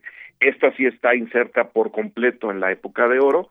Eh, la otra de Roberto Gabaldón, fotografía de, de Alex Phillips, este, con Dolores del Río haciendo un doble papel, ¿no? Son de estas películas que también luego se nos olvidan que están ahí, ¿no? Dolores del Río, que es inmensamente famosa, pero esta película en particular, en donde tiene un doble papel, de unas hermanas, en lo- una se llama María y la otra se llama Magdalena, ¿no? Ahí nos damos cuenta del, del, del drama en el que nos va a meter, a meter Roberto Gabaldón. Este, cada una de las hermanas tiene una vida completamente eh, diferente. La una tiene un, una, una tiene un trabajo muy, muy humilde, la otra es heredera de una de una fortuna eh, gigantesca y ahí en medio de todo esto es como se va desarrollando la historia que, que Gabaldón nos cuenta en, en la otra, una película del 46, esta sí dura sus, eh, su, su hora 40 sin ningún problema, y tengo para cerrar otra película cortita, 85 minutos, una de mis películas favoritas en la vida, eh, y que agradecí enormemente que la Filmoteca restaurara y que tenga ahora colgado en su canal de YouTube de manera gratuita, Dos Monjes, la película del 34 de Juan Bustillo eh, Oro, que nos lleva eh, a un a una experiencia cinematográfica a nivel plástico súper emotiva, súper emocionante, muy cargada a las sombras, al contraste con las luces, que luego se traduce también al contraste entre los personajes, que por supuesto está volteando al expresionismo alemán y lo está adaptando a un monasterio del siglo XIX en México, ¿no? Entonces, eh, es una película que sí tiene una historia eh, intensa, revuelta, pero plásticamente está envuelta de una forma alucinante, lo voy a decir ahí. Si a mí me dijeran que incluso hay que meter en un ciclo de cine de horror o en un festival de horror, yo lo haría sin ninguna duda. No es una película de horror, pero ahí. Es un drama también cabe ahí. Es una película que adopta el expresionismo alemán y lo trae a México, también cabe ahí. Y en, y en resultado, pues es, digamos, una película súper, súper completa, eh, que creo que vale la pena incluso que las jóvenes generaciones que luego se resisten a ver cine en blanco y negro le entren, ¿no? Porque aquí el blanco y negro obviamente es un producto de su época, la película es del 34, pero tiene un papel y un peso dramático que si lo hubieran hecho en color perderíamos por completo, ¿no? Entonces, si alguien dice el blanco y negro no sirve para nada, Dos Monjes demuestra que el blanco y negro no solo sirve para algo ahora, sino que sirvió para mucho en el pasado. Y esas serían como mis, mis recomendaciones de cine mexicano, una película nueva y luego nos vamos hasta las trilogías de la Revolución y llegamos a Dos Monjes en el 34, pansa- pasando por la otra de Roberto Gabaldón. Claro, ¿y dos monjes también se encuentran en la filmoteca? Eh, sí, eh, todas las que les acabo de decir, las últimas, eh, están en la Filmoteca. El Prisionero 13, El Compadre Mendoza, Vámonos con Pancho Villa, La Otra y Dos Monjes, todas están en el canal de la Filmoteca UNAM, tanto en la web que los lleva luego al, al canal de YouTube, o si van directo a, YouTube y ponen Filmoteca UNAM, y ahí en el buscador ponen los nombres de las películas, les aparecen todas. Todas gratuitas, todas restauradas, todas nacionales, todas joyas. Perfecto, oye, pues qué valiosas estas recomendaciones ahí tenemos para, pues como bien, como bien dices, ¿no? Ahí quienes gusten, terminando el noticiario, pueden ahí buscar estas, estas eh, películas que Eric nos ha propuesto. Y bueno, si no tenemos, pues de aquí hasta el fin de semana y en, cualquier momento. Esta es la también la ventaja de tener estos sitios, ¿no? Como el que nos ofrece la Filmoteca de la La UNAM, que Filmoteca, podemos claro, acceder. gratis y en cualquier parte de México. Claro, y en cualquier momento. Entonces esto pues qué, qué valioso. Oye, Eric, pues muchísimas gracias porque sé que andas bien ocupado ahorita. Estoy, estoy viendo películas, o sea, sí, pero no.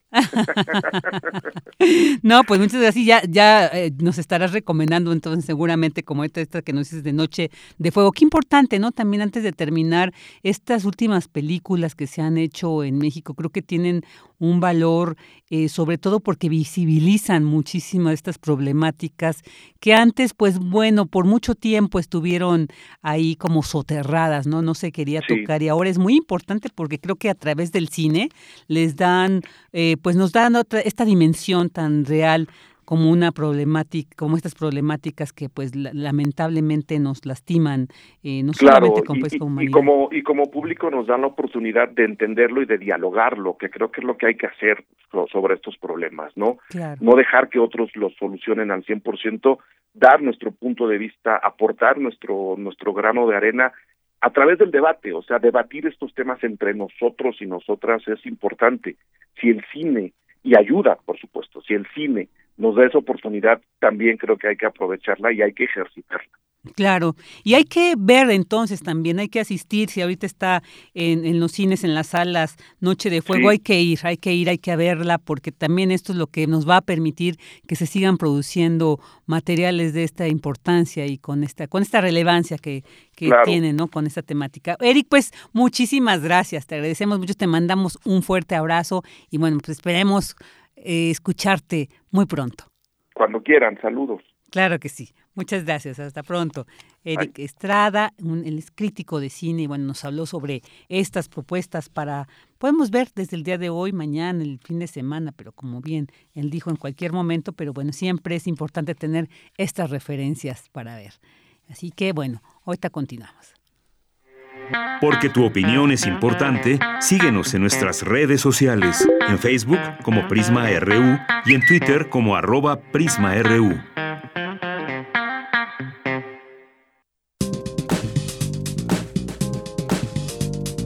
Cultura RU.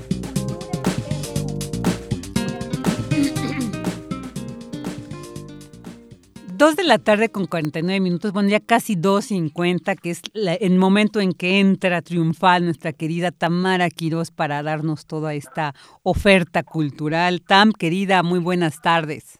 Vicky, querida, qué gusto saludarte. Oye, siempre es un gozo escucharte. Muy buenas tardes. ¿Cómo estás?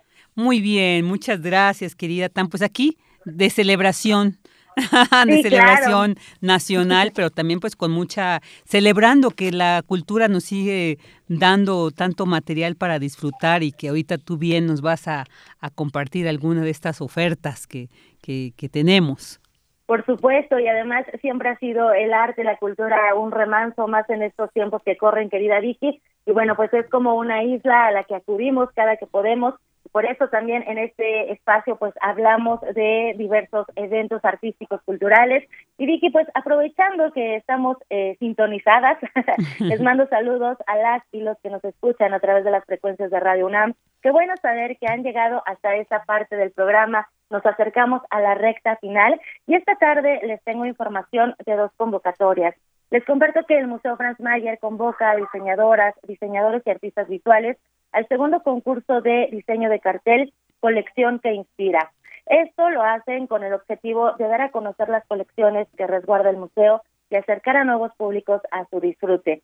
De igual manera, eh, busca alentar la difusión del diseño gráfico y también eh, de cartel en México. Y bueno, los participantes deberán seleccionar la o las piezas que más les inspiren para crear un cartel que comunique y transmita la riqueza de una de las colecciones más importantes de artes decorativas en México, la cual fue legada a nuestro país por el filántropo y coleccionista Franz Mayer, quien adicionalmente estableció el fideicomiso que permitió el establecimiento del museo un recinto mágico que podemos disfrutar en el centro de la Ciudad de México. Y bueno, en este concurso, Colección que Inspira, eh, podrán participar personas mexicanas o extranjeras que residan en cualquier ciudad de la República Mexicana, así como mexicanos que residan en el extranjero.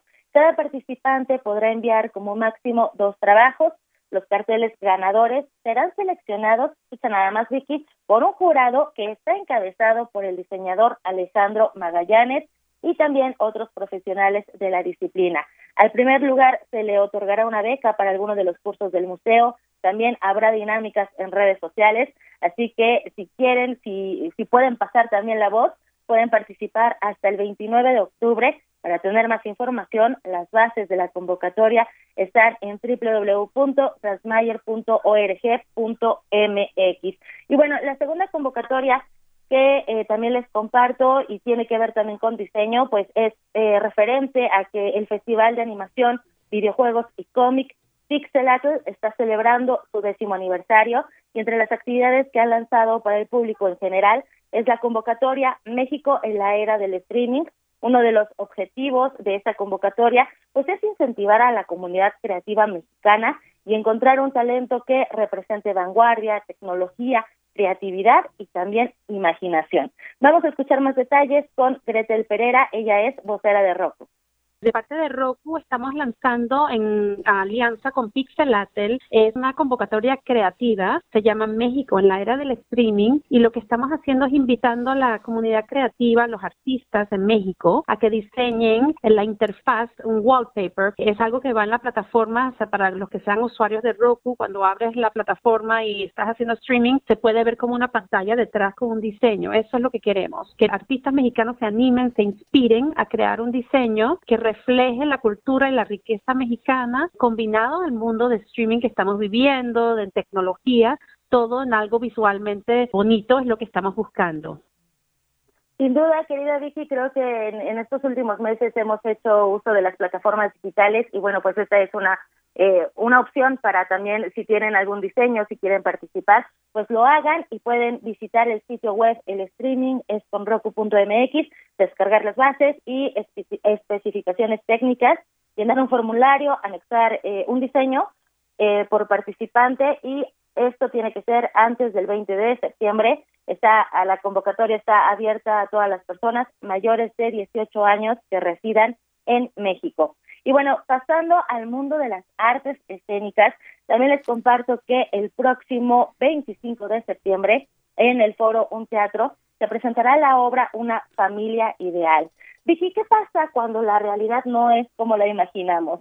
Cuando nos casamos con un supuesto ideal, aquí abrimos entre comillas, abrimos, comillas, eh, nos casamos con una fantasía, cuando tratamos de buscar la felicidad a través de satisfactores materiales cuando creemos que el consumir nos hará mayores, perdón, mejores personas, cuando ante todos pues, mostramos un cuadro de una familia ideal, pero realmente nada es lo que parece, cuando la realidad nos da una bofetada, ¿qué es lo que pasa? Pues esta propuesta teatral eh, fue escrita y dirigida por Antonio Pérez Jiménez y aborda un poco estos temas. Vamos a escuchar lo que nos comparte sobre una familia ideal. En una clase, eh, hace ya casi un año, nos dejaron una tarea de escribir un pequeño, una pequeña escena a partir de un poema, a partir de la provocación de este poema que narraba la historia de tres personas que se reunían consecutivamente. A partir de esta provocación, eh, se me ocurrió la idea de qué pasaría si una pareja que aparentemente están bien, se, tienen una buena relación, no pueden tener un hijo, ¿no? No, no, no hay un deseo entre ellos y cómo tienen que recurrir a un tercero para tener un hijo. Una familia ideal es una obra que habla de las expectativas, de esta necesidad por querer alcanzar los ideales y forzarlos a un punto en el que es insostenible. Esta obra habla de eso a través del concepto de, de qué es lo que debería ser una familia entendida como tradicional y cómo una obsesión por este concepto de una familia ideal puede llevar a los personajes a, realizar acciones muy crueles eh, por un ideal tan noble al parecer en un primer momento, ¿no? Y cómo vamos descubriendo que los personajes en realidad están muy lejos de ser esa familia ideal, a todo lo contrario, ¿no? Son personajes muy crueles. Esa fue la voz del dramaturgo y director Antonio Pérez Jiménez director de Una Familia Ideal, que se presenta en el foro Un Teatro. Este foro se ubica en Avenida Nuevo León, número 46, enfrente del Parque España, y estará disponible eh, del 25 de septiembre al 17 de octubre, sábados a las 19 horas y domingos a las 18 horas. Aproximadamente dura 90 minutos y va dirigida a adolescentes y adultos. Así que si quieren eh, pues conocer más de, de, esta familia que además está dentro de un cuadro de la familia americana de los años 50, vaya, nos va a transportar a otra época, pues pueden acudir al teatro, recuerden que hay que hacerlo siempre con las medidas sanitarias pertinentes, el respeto al otro siempre es importante. Y bueno, Vicky, pues nos vamos a ir con una canción. Nos proponen desde la producción de, de Rodrigo Aguilar escuchar a Víctor Jara con la canción A Cuba. Y esto pues porque hace algunas horas el presidente Andrés Manuel López Obrador pues hizo un llamado, ¿no? En favor de Cuba y pidió al gobierno de Estados Unidos que levante el bloqueo a la isla. El mandatario federal destacó que ningún estado tiene derecho a someter a otro pueblo o país. E incluso citó a George Washington al decir que las naciones no deben aprovecharse del infortunio de otros pueblos. Y bueno, pues nos vamos a ir con el gran Víctor Jara. Claro, y pues es que recordar que justo un día como hoy, pero de 1973, murió el gran cantante, el gran cantautor Víctor Jara, ahí en manos de estos... Eh, de esta dictadura chilena y bueno, pues qué mejor manera de eh, recordarlo con música, como es lo que a él le gustaba hacer. Y también recordar, por ejemplo, que un día como hoy nació Ricardo Flores Magón en 1873. Entonces yo creo que es un día, no solamente festejamos 211 años de del grito de independencia de nuestro país, sino también pues hay que recordar el nacimiento y también fallecimiento de estos grandes e ilustres personajes de la historia. Exactamente, Vicky, es, un pues un día de conmemoraciones y que la memoria pues permanezca también, ¿no? Así que disfrutemos con la música y sigamos sigamos, sigamos pues compartiendo también estos espacios para, para la memoria colectiva. Así es, querida Tam, pues te mando un fuerte abrazo, qué gusto escucharte ahí con estas invitaciones, estas convocatorias, esta obra de teatro y bueno, pues seguiremos ahí atendiendo todo esto que siempre nos ofreces en cultura. Claro que sí, Vicky, un abrazo para todo el equipo de Prisma RU y por supuesto también para la audiencia. Nos escuchamos el lunes. Bueno, yo regreso el lunes, mañana también nos escuchamos de una a 3. Hasta luego. Hasta pronto, querida Tam. Bueno, pues ya llegamos al final del programa. Quiero agradecer a en operación Andrés Ramírez, a Rodrigo Aguilar, a Abraham Menchaca, y bueno, a todo el equipo que hizo posible esta transmisión. Yo soy Virginia Sánchez. El día de mañana también les acompañaré, les acompañaré en este espacio de 1 a 3 aquí en Prisma RU. Les deseamos una excelente tarde, que tengan buen provecho y que sigan disfrutando este festejo patrio. Hasta mañana.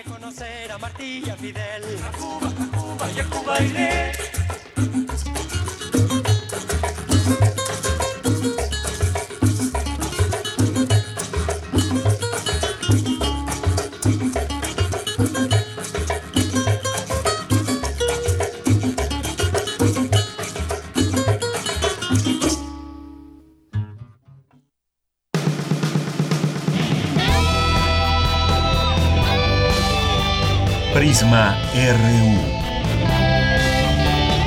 Relatamos al mundo.